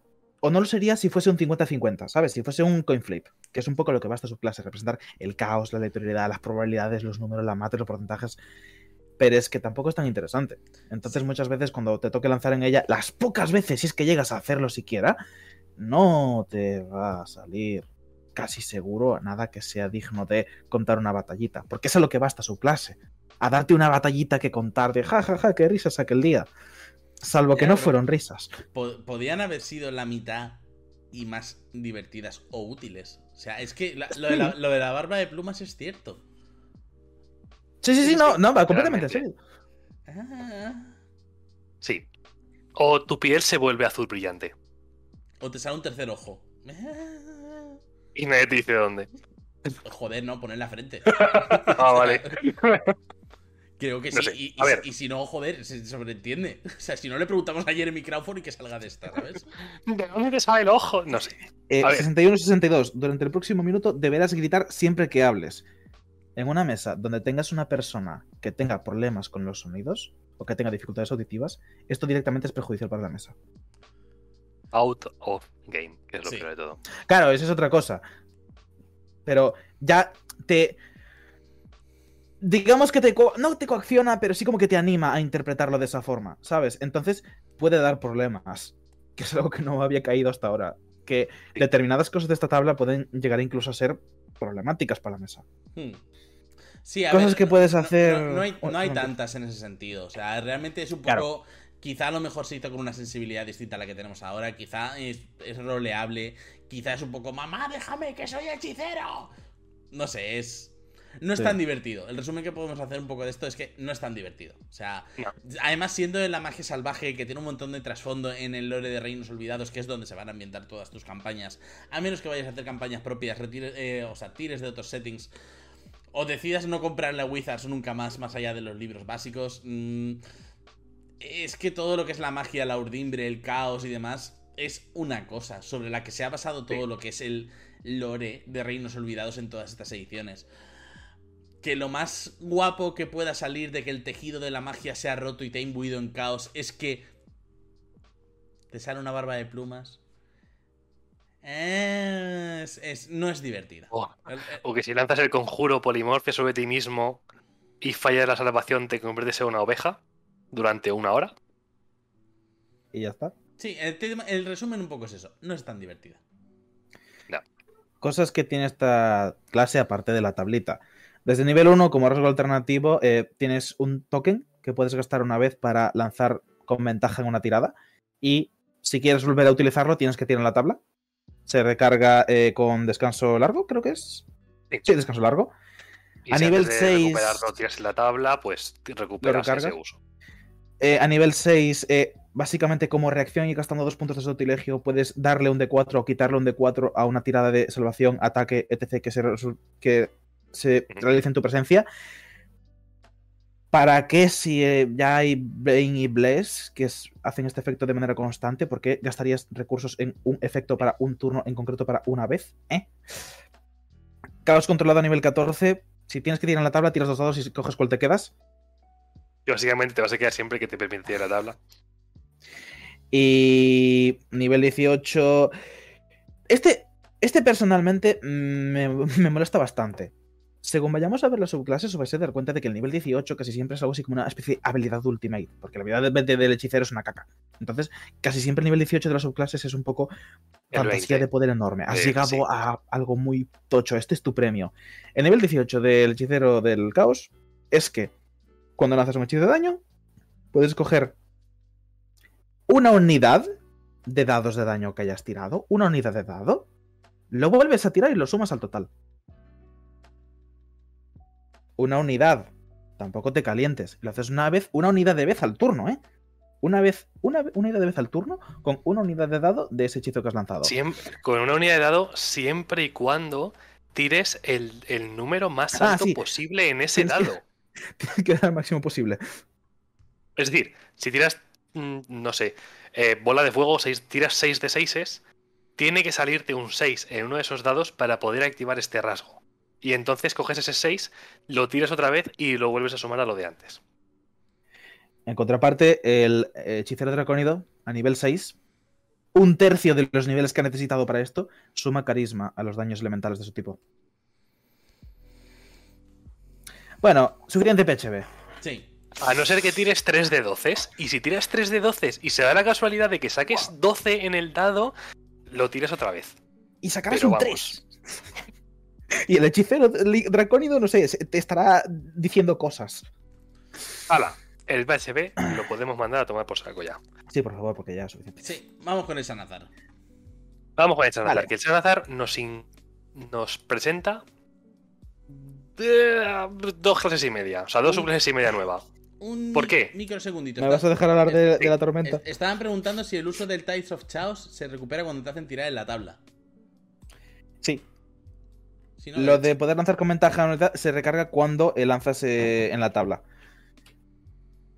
Pero Puedes igualmente. tirar en la tabla para recuperarlo, digamos. si, si la cosa de esta habilidad es que te permite tirar con ventaja en esa una vez, ¿cuántos efectos en D&D no dan ventaja? Desde el basiquísimo compañero le ayudo a estar flanqueando, visión por movidas de oscuridad, eh, un cristo de cosas. Tener competencia extra con no sé qué. De hecho, tener competencia es mejor que tener ventaja. Hay. Sí, pero no es tan bueno. O sea, en algún programa hablaremos de por qué eh, True Strike es un cantrip que no debería existir. En algún momento lo haremos. Eh, pues sí, como decía, eh, presenta tres subclases, pero una de ellas ya nos la había presentado. Y José, ¿sabes qué libro nos ha presentado esta subclase? ¿Tallos cuarta? No. No, el anillo de la cresta de la espada. No, no, no, no, no, no, no, no. No, no, no, no. Sí, no, no vamos a cogerlo. Está ahí, no lo voy a coger. Vamos a ir directamente al Sanazar. Wizards, me debes 40 euros. Así es. Eh, eh, importante. Quieres empezar? Antes de salir en el Shanate, en Costa de la Espada, salía una arcana. Y no se llamaba Hechicero de la Tormenta, se llamaba Hechicero del Mar. Desde aquí, yo, como persona que tiene 5 años de experiencia dirigiendo DD, os recomiendo, DMs y jugadores de Hechicero del Mundo, decirle a vuestro DM, a vuestra mesa, que en vez de utilizar el Hechicero de la Tempestad, utilicéis el del Mar que está en un Erce Arcana. De verdad, os lo vais a pasar mejor, va a ser más interesante y va a ser más reconfortante. Y siempre mola que tu hechicero sea un hechicero que mm, nació durante una tormenta en alta mar. Tiene Sí. muchas cosas regulares. Sí. Pues nos presentan tres. El hechicero de la tormenta, que ya hemos hablado de él. Eh, luego el hechicero de los dioses, del alma divina. Y el hechicero de la magia oscura, de las sombras. El hechicero de las sombras. ¿Por cuál quieres empezar, Cago? ¿Quieres empezar por el de la tormenta ya que lo has empezado así Venga, a, va. a quejarse Vamos, de él? vamos a ello. Vamos a tal. Venga, va. Ah, ¿Eres Thor? No, no eres Thor. Más te gustaría ya ser te Thor. gustaría. Eh, eh, ¿Eres la chica esta de los X-Men que tiene... Ah, sí, bueno, más o menos. ¿Eres Solo tormenta? jueves y si cuadre bisiesto. Solo si ya hay una tormenta. Si ya hay una tormenta, entonces sí. Nivel 1. Nivel 1, sí, ¿no? Sí, nivel 1. Nivel 1. Te sacas el Duolingo. Sí, ya ahora hablas primordial. Y además, obviamente, como el primordial es como sabes latín, pues aparte de eso también puedes hablar en sus dialectos, que es el acuano, el aurano, el ignano y el terrano. Es decir, sabes las lenguas de los planos y, y- y su, y, el, el latín de la lengua de los planos, que es el primordial. Pues bueno, está bien, ya que el hechicero no te da ningún tipo de competencia en, en idiomas ni en, ni en nada más. Pues, eh, pues está bien que te den una cosilla así. Por si acaso. Un lacito. Bueno. Y dirás, bueno, pues lo otro que te dan a nivel 1, pues molará, ¿no? Pues eh, a nivel 1 puedes usar una acción de bonus para, para hacer así como airecitos a tu alrededor. Y siempre que hayas lanzado un hechizo de nivel 1, como mínimo. Y pues te disparas para arriba 10, 10 pies. Eh, ¿Consigues 10 pie volando como tal? Pff, mira, colega. Ya, por cierto, se acabó el nivel 1. ¿Sabes qué tenía el hechicero del mar en una herce arcana? El hechicero del mar en una herce arcana tiene un rasgo que se llama maldición de no sé qué. Que básicamente cuando cometías daño de frío, daño de relámpago o un hechizo que desplazaba a un objetivo, lo marcabas. Y estaba maldito hasta tu siguiente turno. Y si le aplicabas de nuevo daño de frío, de relámpago o de movimiento, el daño de frío le restaba velocidad de, eh, de desplazarse, el daño de relámpago le sumaba carisma, creo que rebotaba también hacia alguien, y el desplazamiento aumentaba otros 15 pies. Con lo cual básicamente te convertías en esta especie de tormenta latente en el mar, que en el momento donde tocabas a alguien sabías que algo malo le iba a pasar, ¿sabes? Tenías una especie de este mal augurio marinero. Y aquí te dan que, bueno, mm, ¿sabes la maniobra esta que tenía en Pathfinder de movimiento de 5 pies? Pues es igual. Solo que en quinta no, no cabe, porque es una cosa que, bueno. Te has movido 10 pies, qué guay. Coge la Yo- clase marcial sí. que te está pegando a melee y dice, vale, tengo 30, gasto 10 y te pego. Básicamente, yo creo, ¿vale? Lo que la, la impresión que me da a mí esa subclase es que te la han querido vender como: mira, es una subclase para que tu hechicero pueda ir cuerpo a cuerpo. Porque vas a lanzar un hechizo a alguien y justo después de lanzar un hechizo a alguien te puedes mover 10 pies sin, sin, sin tener ataques de oportunidad. ¿Sabes? En plan, me acerco, te hago un ataque de toque, porque si no, ¿qué sentido tiene acercarte a alguien? Y me, me- me- me tiro un pedo y, y- y vuelo dos casillas hacia cualquier lado sin que eh, me puedan pegar. Y ya está. A nivel 6, lo siguiente que consigues en esta subclase, resistencia al daño de relámpago y de trueno. Que básicamente uno es el que hace daño por electricidad y el otro es el del ruido. Porque D&D no ha conseguido eh, unificar esos dos en uno solo, así que uno es el del trueno y otro es el del relámpago. Y pues tienes resistencia a esos daños. Y cuando, cuando lances hechizos que hacen ese tipo de daños, eh, pues hace... eh, eh, lanzas magia y a todas las criaturas que de tu elección que puedas ver a 10 pies, cada vez que tiren. Ah, no, o sea, todas las criaturas que tengas a tu alrededor, básicamente a tu alrededor, van a tomar daño de, de relámpago o de trueno igual a la mitad de tu nivel hechicero. Es decir, si no tienes a nadie a 10 pies, no vale de nada, con lo cual me vuelve a dar la impresión de que es una subclase que está hecha para que te vayas cuerpo a cuerpo. Pero no te da competencias con armaduras, no te da competencias con armas. No te da ni curaciones, no te da No, no te da más nada vida. para ir melee. No. Pero te da una subclase que cada vez que lances un ataque de trueno o de relámpago, pues hagas, puedas hacer daño a los malos que están a, a- a dos casillas de ti. ¡Eh! Que nivel 6 tienes otro rasgo. Si Nivel llueve. Escucha- No, no, no, José, escúchame, que va. Es que, es, es- es que, es que, no, no, no, es que lo sé porque has dicho si llueve y he pensado, no puede poner si llueve. Si está lloviendo, ¿cómo que si está lloviendo? O sea, Si está realmente lloviendo, yo- podéis utilizar una acción. Ah, o sea, maravilloso. Es un rasgo que no vas a poder utilizar jamás, por ejemplo, en la tumba de la aniquilación, en el anterior programa que hablamos, porque estás toda. O sea, sí, vale, tienes parte de la campaña en la jungla. Bien. Pero luego todo ese rasgo dentro de la tumba, que recordemos, está techado. ¿Vale? O sea, Celerac la ha techado, ha puesto en, techo. un, en un juego que No, se no. llama Dragones y mazmorras. Exacto. pues sí. Que la que no Básicamente-. Pero ojo, es que. Sí, sí, por Es favor, que- termina. Si llueve, ¿vale? Puedes hacer que no llueva. en un Eh, En un círculo, 20 en- pies. es- efectivamente, no, no en plan para siempre. No es que digas la tormenta, venga, vete. No, no, no. A tu alrededor deja de llover.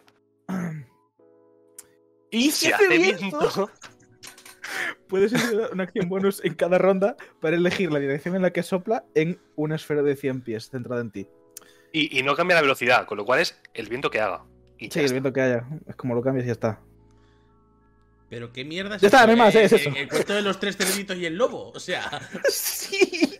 O sea, ¿cómo puedo vencer a este rasgo? Construyendo paredes. Con un techo. Correcto. sí, sí, nivel 6, qué guay, ¿no? Sí, Eh, pues ya está. Tremendo lazo si estás llevando una campaña que tenga Barcos, mucha influencia del Solo barcos. Si tienes una campaña que únicamente sea una carrera de barcos, mola, porque dices, uy, el viento cambia de dirección. Y dices, no, en mi barco no, No. y en tu barco Ya sigue no. hacia adelante. Ya está. Es una mierda. Lo siento, tenía que decirlo. En fin, Yo tenía un Pasemos a NPC nivel una 14. campaña que era un pirata, que era hechicero del mar, que no de la tormenta. Y a nivel 3 tenía, eh, ¿cómo se llama? El hechizo este que, que- que provocas viento, ¿sabes? Y que es de concentración y que lo mantienes todo el rato. Es un así hechizo el de nivel gusto. 2. Sí, Sí, Gusta Wind o algo por el estilo, no Geas, el. Geas, sí, o no sé, de que sea. No me acuerdo cómo se llamase. Y desde nivel 2 podía hacer así con la espada, apuntaba a su vela y ya funcionaba. No tenías que esperar al nivel 6. Pasamos a nivel Ah. 14. Sí, O sea, porque eh, lo que que Cuando te peguen- Es que me estoy imaginando la cara de decepción de todos esos jugadores de Master, llueve, no. Oh. Oh, ¿Llueve? Sí. Ah, dejo que llueva. Ahora ya no llueve. Llueve sí, pues ya no. pues ya no. Pues ya no. Eh, Bueno, como decía, nivel 14. Lloro, ¿eh? Cuando te peguen con un ataque a melee, cosa que si eres un hechicero te interesa que no ocurra, cuando te peguen con un ataque a melee, puedes usar tu reacción para hacer daño de relámpago a la persona que te está atacando. El daño igual a tu, a tu nivel de hechicero.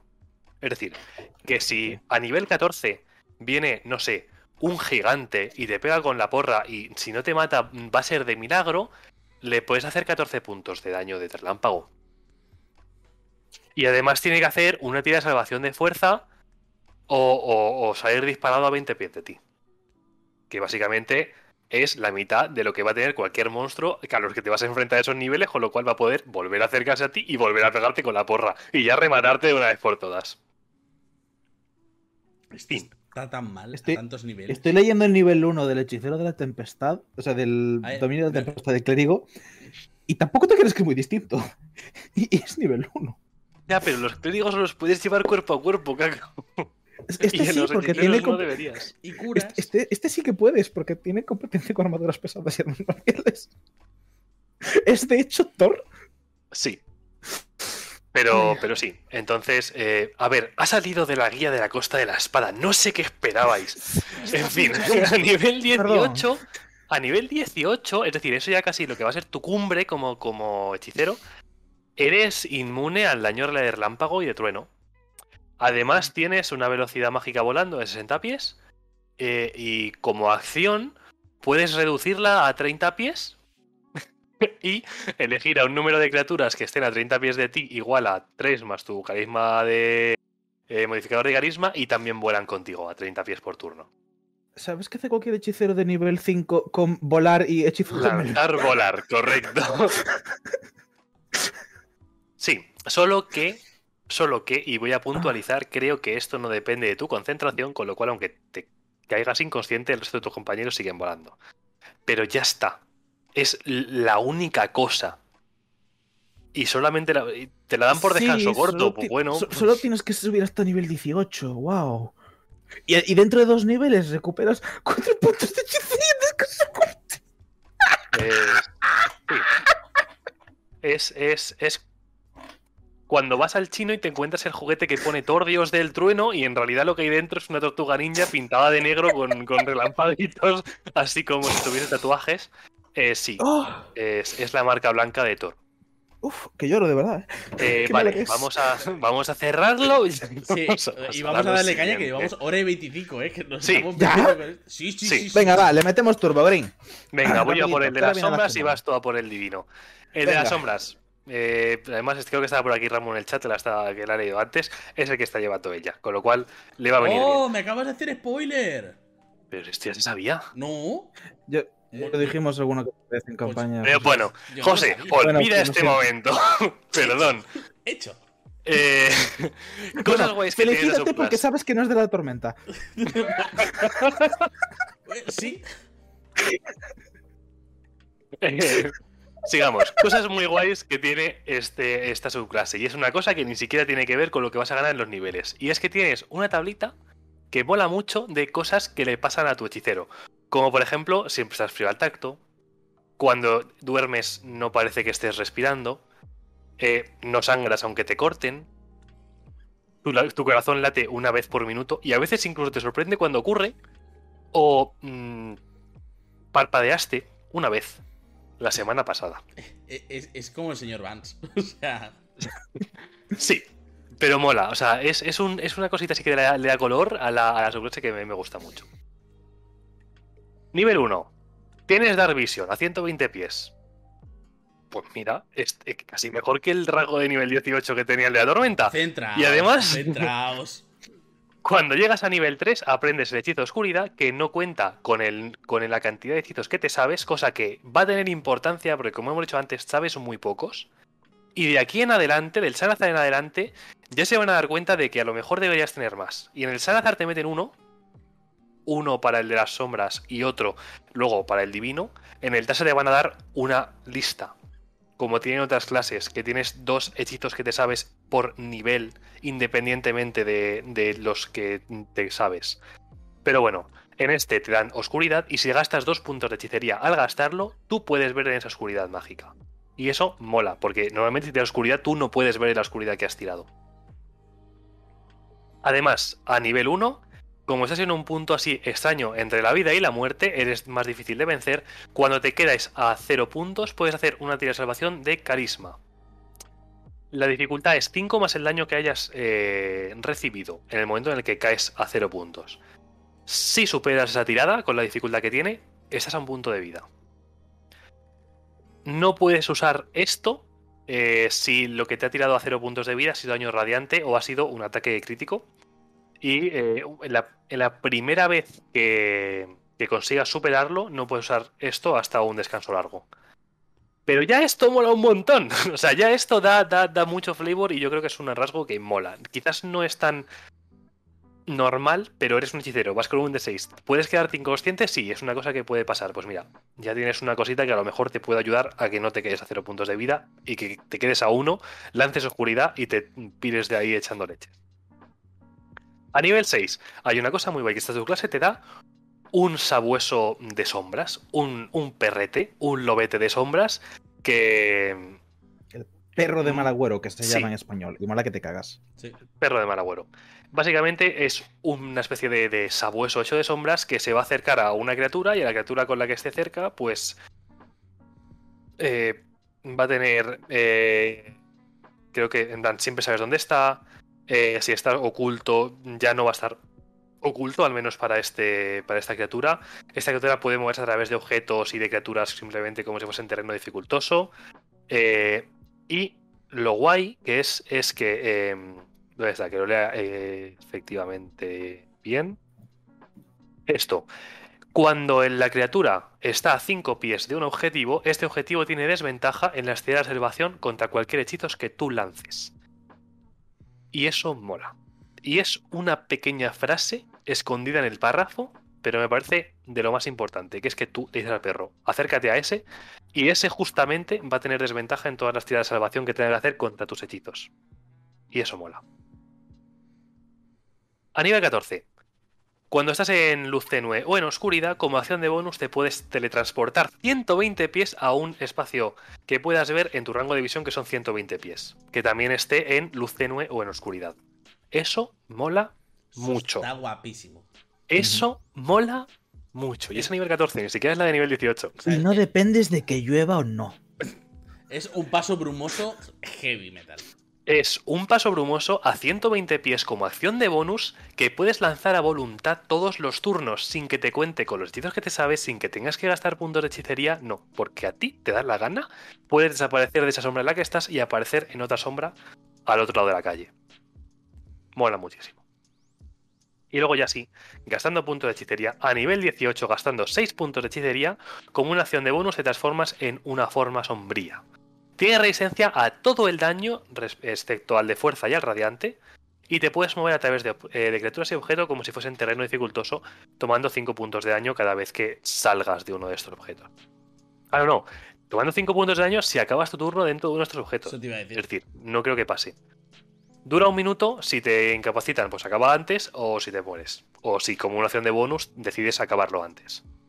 Pero te da una forma final a nivel 18 que mola mucho. Esto mola mucho. De Bueno. hecho, es reminiscente de lo que hacía el dragón en su anterior revisión. Que nivel 18 tienes la presencia extradracónica. Que sí, que no es la gran cosa, pero es una habilidad que te. Más o menos te, te trae esas vibes de. Vale, soy el epítome de un dragón. Pues soy el epítome de las sombras. Soy la oscuridad encarnada. Sí, sí, Y eso sí, mola sí, sí. muchísimo. Vale. Nos quedan tres. ¿Caliento carranco? Venga, Venga, venga, dale. A ver. Magia divina. Este es un hechicero que está diseñado para que lo juegues como un clérigo. Hasta tal punto de que desde nivel 1 tienes acceso a la lista de clérigo. Cada vez que subes de nivel y consigues conjuros de hechicero, los pocos que consigas según subes de nivel, puedes optar a coger conjuros de clérigo. Tienes uno adicional, si no, si no me equivoco, extra, porque sí, Sí. que depende de tu alineamiento. ¿Por qué nadie cogería alineamiento como mecánica? Pues bueno, pues aquí está la otra única instancia, quitando la tumba de los horrores, donde el alineamiento es interesante en D&D por mecánica. A ver, no depende, o sea, no depende de tu alineamiento. Dice que elijas uno que cuadre mejor con tu personaje. pero casualmente los nombres son bueno, malvado, legal, caos y neutralidad. Nos entendemos. Es cierto, no es alineamiento exactamente, pero va tirando por el mismo rollo. Eh, favorecido por los dioses. ¿Recordáis cuando hablamos de los clérigos que tienen guidance, que es ese cantrip tan bueno que te dan de 4 a las, a las, eh, tiradas de habilidad y que también está resistencia, que te lo da las salvaciones? Pues bueno, pues ahora tienes exactamente lo mismo, pero lo tienes como reacción y una vez por descanso corto. Solo que en vez de ser un D4 son dos D4. Si fallas una salvación o pierdes un ataque, puedes tirarlo. Los dioses te quieren por algún motivo. Nivel 6. Curación empoderada. Como tienes acceso a la lista de clérigo, puedes curar con hechizos, cosa que de normal como hechicero no podrías hacer. Entonces, cada vez que lances tú o un aliado a 5 pies, eh, tires dados para determinar puntos de vida que restauráis, gastas un punto de hechicería y vuelves a tirar los que quieras, una vez. Y una vez por turno. Teniendo en cuenta que ninguno de los dos estéis incapacitados, con lo cual no cuenta efectos como poner el tótem de Ranger que le, el, Ranger que le pase por encima y que tire. Ah, no, no, no, es que está incapacitado, no puede, en todo caso tiraría el Ranger. Quien sea, da igual. Curaciones mejoradas, eres un hechicero divino, tienes alas, ¿tienes alas? Tienes alas, desde nivel 14. Tienes la posibilidad de manifestar como acción bonus un par de alas espectrales, con lo cual eres un poquito medio ángel. Este hechicero es el niño ángel de turno. Si te apetecía jugar un Asimar, jugate esta subclase porque te lo vas a pasar de puta madre. Especialmente con Asimar Protector, es muy buena. La apariencia de las alas depende de si estás más cerca del mal, del bien, del caos. Te da igual, son alas. Curas, eres alguien que está favorecido por los dioses, ya sean dioses de la neutralidad, de la divinidad o de bondad, maldad, etc. Tienes El, alas. el flavor que le quieras dar a las clases al final. Sí, Y no tienes límite. Ah, porque alas de libélula para la la neutralidad, eso suena a que alguien quería acabar el turno y irse a su casa. O sea, Sí. Sí. Alas de dragón, sí, eso. Porque los dragones como que tienen ambos aspectos. Eh. Eh, las activas como acción bonus, mm, velocidad volando a 30 pies, está bastante guay. No necesitas tener el valor preparado. Y a nivel 18 consigues la habilidad de curarte. Con acción bonus, cuando tienes la mitad de tus puntos de vida, puedes curarte la mitad de tus puntos de vida totales. Está bastante bien para mantenerte curando. Es un hechicero cuya temática es curar. Estás tocado por los dioses. Y sí, ah, la divinidad, hechizos de clérigo. Si te apetece llevarla así más rollo Grimmy, puedes cogerte toda la lista de, de negromancia y empezar a resucitar gente y ser este, esta parca horrible. Bastante bien suena la idea. Puedes convertirte en esta especie de medio parca horrible tocada por Hmm. divinidad desde el nacimiento y eres un nigromante bastante competente porque puedes coger puntos de sortilegio y empezar a hacer huecos de nivel alto para resucitar gente to- todo el rato. Pero está pensado sobre todo para que lo lleves como un ángel protector que cura y da bondad y purpurina. ¿Os acordáis Pero- del Warlock Celestial? Pues es parecido, pero este vuela. Sí. Y ojo, eh, a mí me gusta mucho lo de. mm, a nivel 18, si estás por debajo de la mitad de tus puntos de golpe, recuperas la mitad de tus puntos de golpe. Eso es muy tocho. eh. Sí. Efectivamente, o sea, es, te curas. O sea, si has llegado justo a la mitad, vuelves a estar al máximo. Y eso es muy tocho. sí. Eso mola mucho. Cuidado, Es tu segunda pero- barra de vida. Sí, sí. Y luego hay dos más, que está en el Tasha. No tenemos PDF de esto, lo sentimos, pero os puedo explicar mucho de esto así en plan super guay. Tasha se dieron cuenta de uno de los problemas que tiene el hechicero cuando empezamos a hablar de esto, lo comentamos, que es que tienes muy pocos hechizos, entonces te añaden hechizos de dominio, como lo tienen los clérigos, como lo tienen, no los warlocks, porque los warlocks sí que es como una lista y tienes que optar. Eh, tienes el hechicero de la mente aberrante y el hechicero eh, Clockwork, ¿vale? No está traducido todavía, pero digamos que es el de los modrones, ¿vale? Porque eres el del alma de engranajes steampunk. Estos dos hechiceros comparten un rasgo parecido de nivel 1, que es que tienes hechizos extras que no cuentan como, como tu máximo de conjuros aprendidos, que están basados en la temática que representas. En la mente aberrante, poderes iónicos, aboleths, un poquito lícidos por el medio. Te quedaste dormido cerca de un devorador de cerebros y ahora tú eres el devorador de cerebros y por eso tienes poderes de cerebros. Tienes brazos a dar, susurros disonantes, calmar emociones, retar pensamientos, telequinesis. En el hechicero Clockwork, una vez un modrón te miró raro y Primus dijo, ¡buah! 1001, 1001, 1001. ¡Pum! Poderes para ti. Y desde entonces tienes alarma, restauración menor, disipar magia, invocar constructo, muro de fuerza, cosas que tienen que ver más o menos con modrón, constructo, autómata, robotes. Pero son cosas bastante interesantes que dan más versatilidad a tus hechizos, que es algo que le hace mucha falta al hechicero. Y doy gracias a que en se dieron cuenta. Y no os extrañe que cuando saquen esta especie de 5.5 sexta, como se llame, 5 revisada, a lo mejor le dan listos de hechizos de dominio a los anteriores hechiceros ya existentes, porque la verdad es que hay alguno que le hace falta tormenta, pero bueno. Cosas que tienen. Hablar telepáticamente, hechicero aberrante. Se tocaron los tentáculos de un abolez y desde entonces tienes poderes telepáticos, poderes iónicos, cosas raras. Puedes comunicarte mentalmente con la, con la mente de otro como acción bonus, escogiendo bla bla bla bla.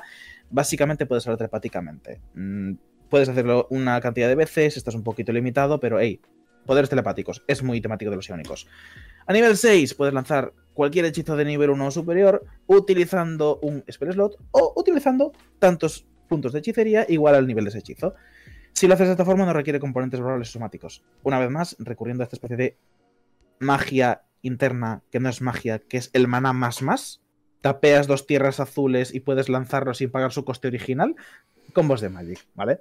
Sí. A ver, No este, este- punto o sea, a mí me gusta porque es que eh, ni siquiera es que tengas que pasar tus puntos de hechicería a spell slot y luego gastarlo. Es directamente estás gastando tus puntos de hechicería para lanzar el hechizo sin tener en cuenta componentes verbales, somáticos o materiales, a no ser que se consuman. Es decir, si tienen un precio, si tienen un valor, lo necesitas. Pero si no tienen un valor, tampoco lo necesitas. También consigues resistencia al daño, psíquico, el daño psíquico y ventaja contra las salvaciones de susto o miedo. Una vez más, representando esta temática de algo sobrenatural no euclidiano está metido en tu cabeza y estás leyendo cucharas y adivinando números de calculadora. Nivel 6, revelación en la carne.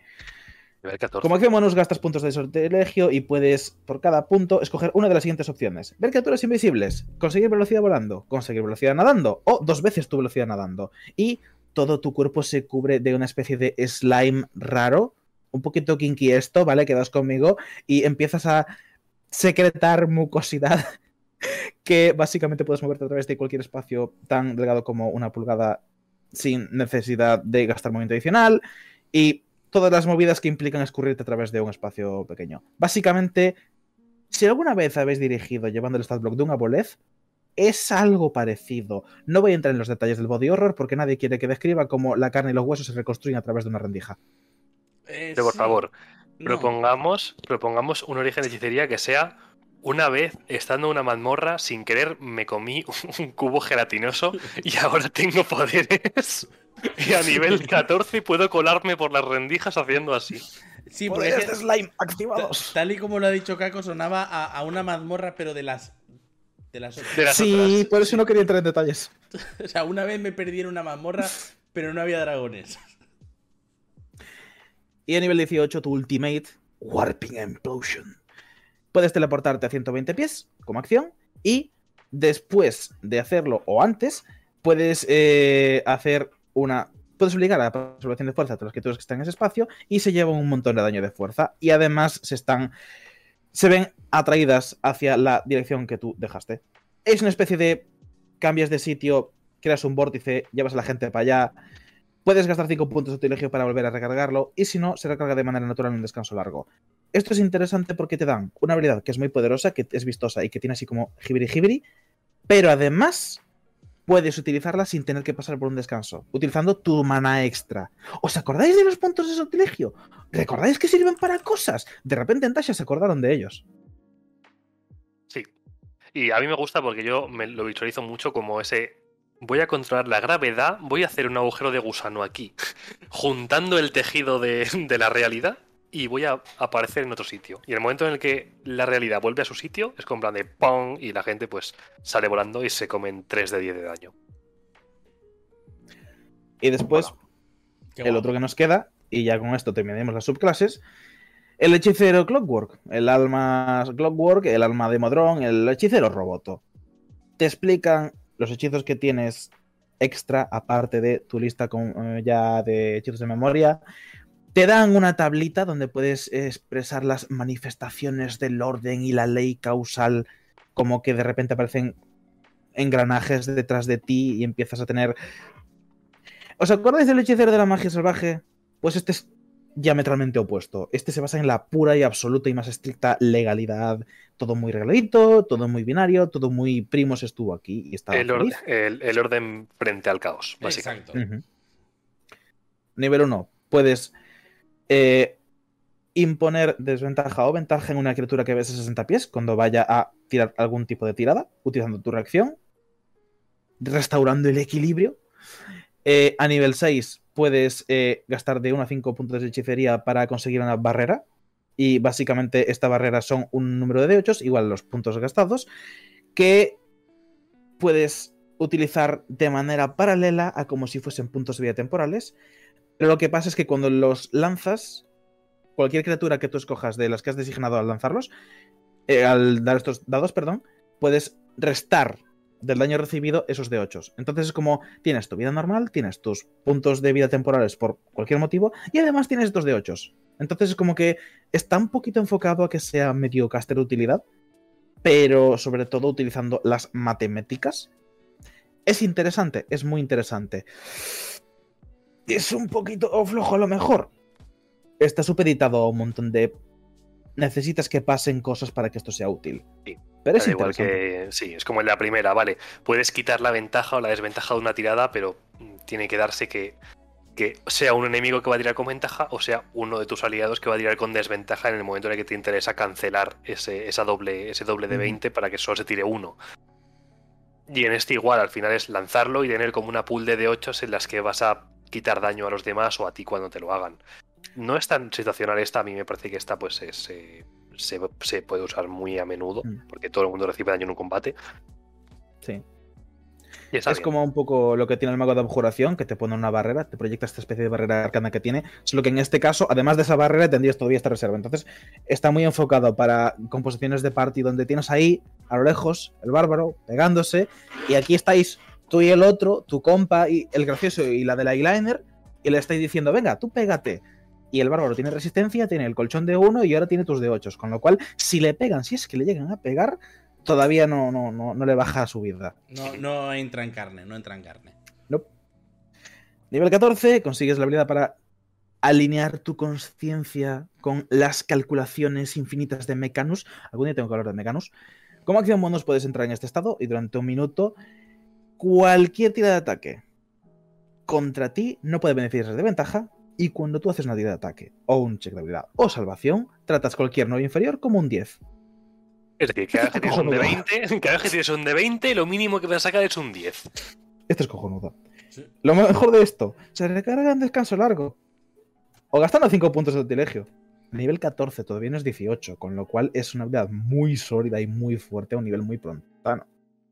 Mola. Y a nivel 18, la cabalgada del reloj de engranajes, invocas espíritus, ¿vale? Invocas espíritus en un cubo de 30 pies que se parecen a modrones o constructos de tu elección, son intangibles, son invulnerables y los espíritus pueden hacer uno de varios efectos antes de que se desvanezcan. Restaurar puntos de vida divididos en una pool, eh, reparar automáticamente una serie de objetos dañados y cualquier hechizo de nivel 6 o inferior termina en cualquier criatura objeto de tu elección. Básicamente, esta subclase está muy bien para NPCs. Funciona cojonuda en personajes, pero para NPCs tiene un potencial muy chulo. Yo recomiendo a todas aquellas personas que están interesadas en los modrones, ¿vale? Que os intentéis conseguir de alguna forma eh, el manual de Planescape o cualquier manual que hable de planos. Leed cómo funciona Mechanus. Si podéis acceder a la aventura de la Gran Marcha de Modrón, leed el prólogo, porque es muy bueno. Y vais a tener semillas de aventura para jugar en Planescape hasta que os canséis.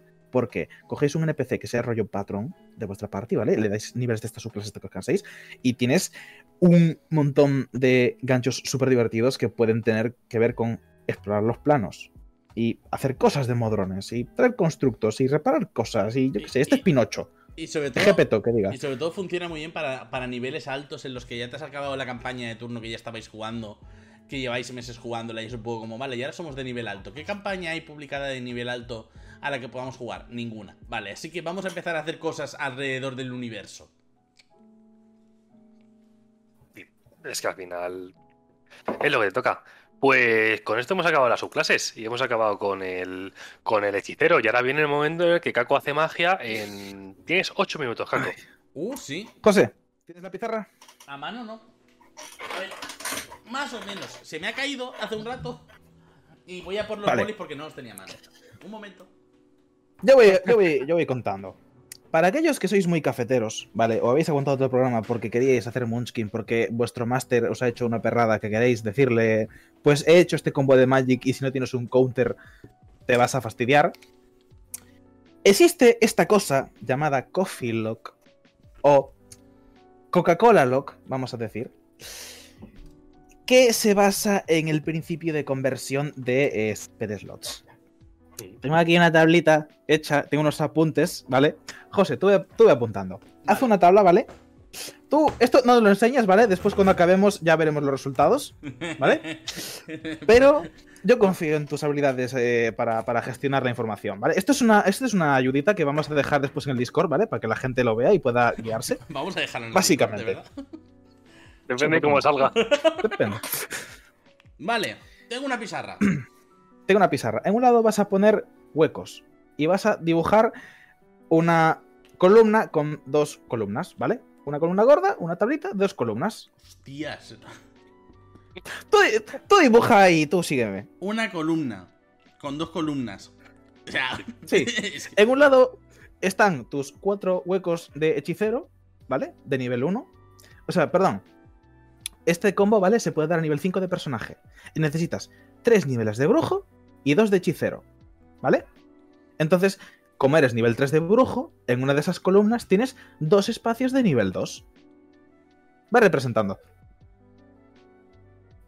Y como eres hechicero, tienes cuatro espacios de nivel 1. Pero, como hechicero, tienes acceso a la conversión de conjuros. Entonces, en la otra parte de la hoja, vamos a dibujar una tabla que también tenga dos columnas. Pero ¿cuántas Y filas? tenga. O sea, no hago más que meter. ¿Cuántas filas? eh, la otra tabla, cinco. Cinco filas y dos columnas. Sí.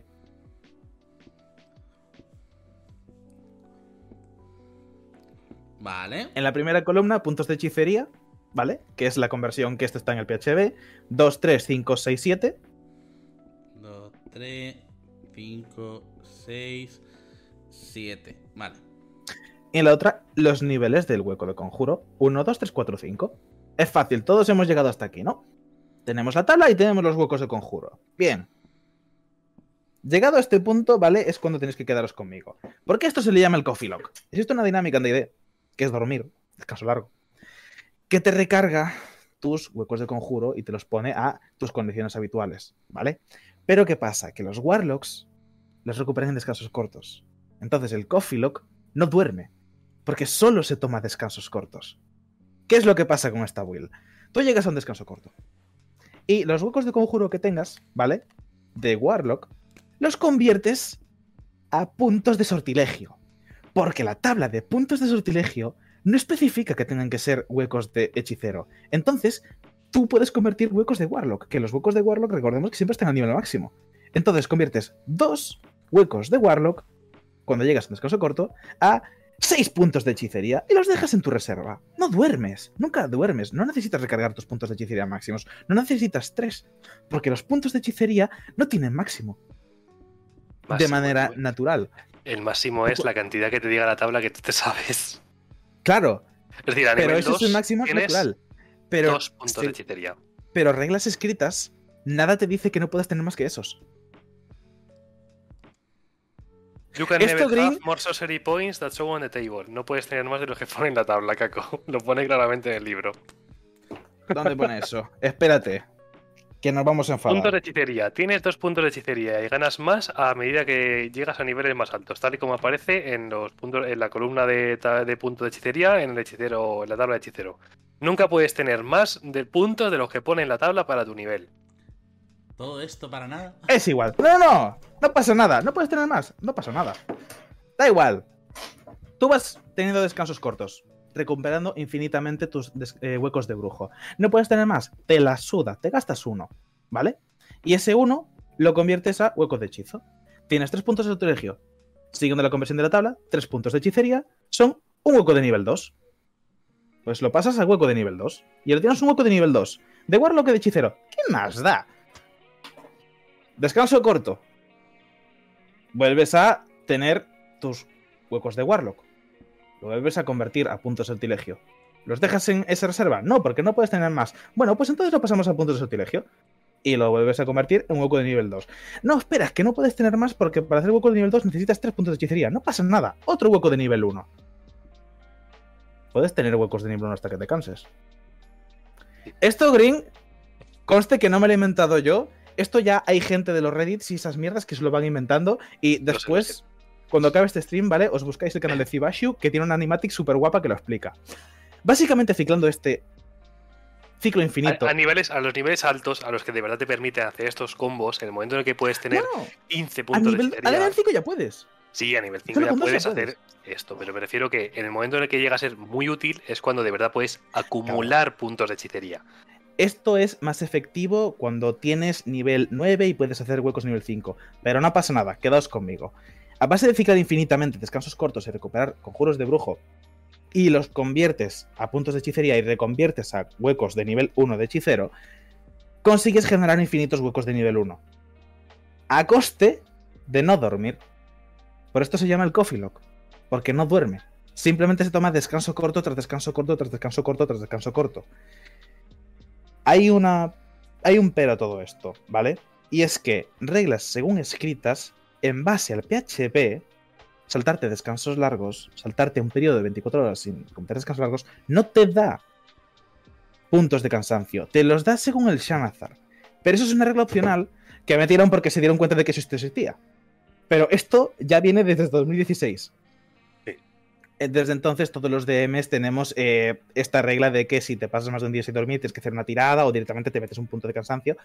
Pero si juegas en Adventures League, puedes decirle: Mira, tengo este Warlock que lleva los últimos 5 meses fabricando huecos de nivel 1, así que básicamente tengo escudo a voluntad.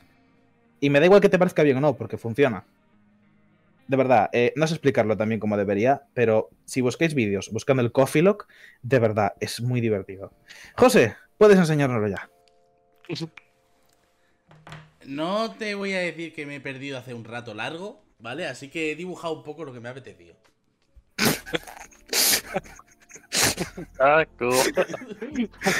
Vale, Maravilloso. la esencia, la esencia, la esencia acá la hay, acá hay un podemos... señor, como Y hablado un de café. acá hay un señor soñando con café. Un 6 y un 4, otro señor enfadado. Es que me has dicho, me has dicho, haz dos columnas. Y era un poco como. ¿Y luego qué? O sea, no, no me has enlazado una cosa con otra. Así que, hola, Vlad. O sea, y. y- y- Maravilloso. es- Bueno, eh, esta es mi obra. y con lo que ha escrito José, podéis tener huecos de nivel 1 infinitos, ¿vale? No es, no es broma, de verdad, esto funciona. Lo que pasa es que no me lo he preparado bien. A ver, y, y que era muy. dif- Conforme has Ay. empezado. A ver. a- es, me has guiado mal. Esto no Sí, lo siento. Esto al final difícil yo- lo resumiría, culpa. lo resumiría de una manera, y es que la combinación de. Warlock con hechicero, basándonos en esta matemática para cambiar puntos de hechicería a hechizos y hechizos a puntos de hechicería, te permite que según vas recuperando en descanso corto los, los hechizos de- del Warlock, los puedes ir transformando en puntos de hechicería en el momento en el que de verdad tengas 9, 15 puntos de hechicería, que de verdad es una pool lo suficientemente grande como para decir, vale, me los he gastado tras este combate. Voy a echarme tres siestas de 10 minutos y voy a volver a tenerlos todos.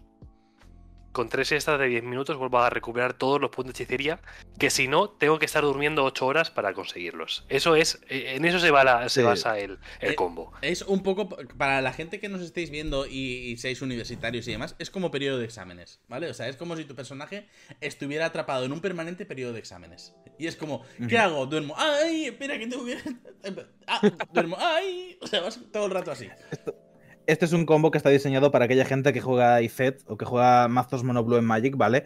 Yo, yo me quedé un poquito en el Paralog, que es el paladín que metes Smite con huecos de Warlock, pero de eso ya hablaremos cuando toque el paladín. Sí. De momento hoy, con eso y con si metéis un nivel de Warlock, dos de Guerrero y los que queréis de Hechicero, podéis conseguir la Eldritch Machine Gun, que también es otra build bastante interesante que está por internet, que básicamente mete como unos 10-12 Eldritch Blast al turno, llegado a cierto nivel. Y es muy divertido. Maravilloso. Y hasta aquí el hechicero y lo que nos puede aportar. Pues sí, eh, de nuevo hemos vuelto a caer en la trampa de no, no, este será un programa rápido. Eh, de nuevo llevamos dos horas, ¿vale? O sea, pero ha, ha sido un repaso muy exhaustivo. Eh, no, no, no pasa nada. O sea, os habéis encegado mucho con el hechicero del mar, pero es comprensible, ¿vale? O sea, con el otro, con el otro, con el Sí. que no es el del mar. Con El de la tormenta. El de la Sí. tormenta. Es que encima, eh, pues eso. Os- Nos hemos encegado mucho con eso y, y así ha salido. Pero eh, hasta guay, eh, es un repaso muy exhaustivo de qué te puede dar el hechicero en dos horas. Espero que esto sirva sobre todo no sé si para acercar más a la gente al hechicero, porque sigo creyendo que, tiene una matemática muy retorcida y muy. No voy a decir complicada, pero sí que tienes que ser un poco comido de las matemáticas para que le puedas sacar todo el partido al hechicero. Pero mola porque es versátil. Mola porque al final es versátil y tienes una moneda de cambio que nadie tiene, que son esos puntos de hechicería, que te la puedes cambiar a ti mismo. Y además es que si le dais la oportunidad, es que la metamagia hace unas cosas súper burras. O sea, la metamagia. de- de- Debajo de todo esto que hemos comentado está el tema de la metamagia. Y la metamagia hace unas cosas burrísimas. Y la metamagia te sirve para mm, romper un poco las reglas del juego. Y eso siempre es interesante. Que tu juego tenga muchas reglas para que las puedas romper y salgan cosas ahí sí épicas, entretenidas y súper chulas. Pues. Así es. ¿Algo que os hayáis querido dejar en el tintero para que nos vayamos a cenar? Creo que hemos, hemos soltado Yo bastante. creo que ya. Yo creo que ya. Pues con esto finalizamos el programa de hoy. Muchísimas gracias a toda la gente que ha venido, que nos ha seguido, incluso nos ha seguido cuando hemos estado fuera. Muchas gracias a toda la gente que nos ha seguido, nos ha dado el Prime, eh, se ha suscrito. eh, tenemos tira con ventaja todos los martes cada 15 días. eh, todos los martes cada 15 días implica martes y martes no, ¿vale? O sea, ahora ya me he roto las matemáticas. Pero tenemos tira con ventaja quincenalmente, tiene que venir un montón de gente ahora que empezamos año y tenemos un montón de gente en bandeja para traernos. Y nos vemos en próximos vídeos y nos vemos ya dentro de 15 días con a saber qué tema. Pero se vienen cosas muy interesantes y sobre todo muchas gracias a la gente que no solamente nos ha visto eh, aquí o en YouTube o nos estés escuchando en Spotify, sino a toda la gente que nos echa una mano en Coffee. Eh, recordad que tenéis abajo nuestro Coffee, que es coffee.com barra piedra de 20. Y si os suscribís, o sea, si sois miembros o nos echáis dineros, tenéis acceso a cosas, guiones, podéis ver los vídeos antes. Y hay un montón de gente súper guapa por ahí. Yo dejo cosas. Puede estar muy guapo. Muchas gracias, ahora sí, que no, nos De hecho, si me lo permites, José, Dale. si queréis dejarnos temas para el próximo tira o los que puedan venir durante este año, tenéis también por ahí en alguna parte, José lo pondrá, un enlace a nuestro Discord donde podéis venir, charlar con nosotros y potencialmente venir a que os llamemos guapos o algo. Así que, no sé, Sí, tenemos, ¿han ido algo? tenemos que hacer un. Mira, puede ser una idea. Tira, tira con ventaja micrófono abierto. Y que la gente vaya pasando, tenga cinco minutos en plan de, pues yo opino que Warlock no está tan mal. Y- Lárguese, señor, lárguese. lárguese. Ah, muchas gracias y nos vemos en próximos directos. Hasta luego. Bye bye.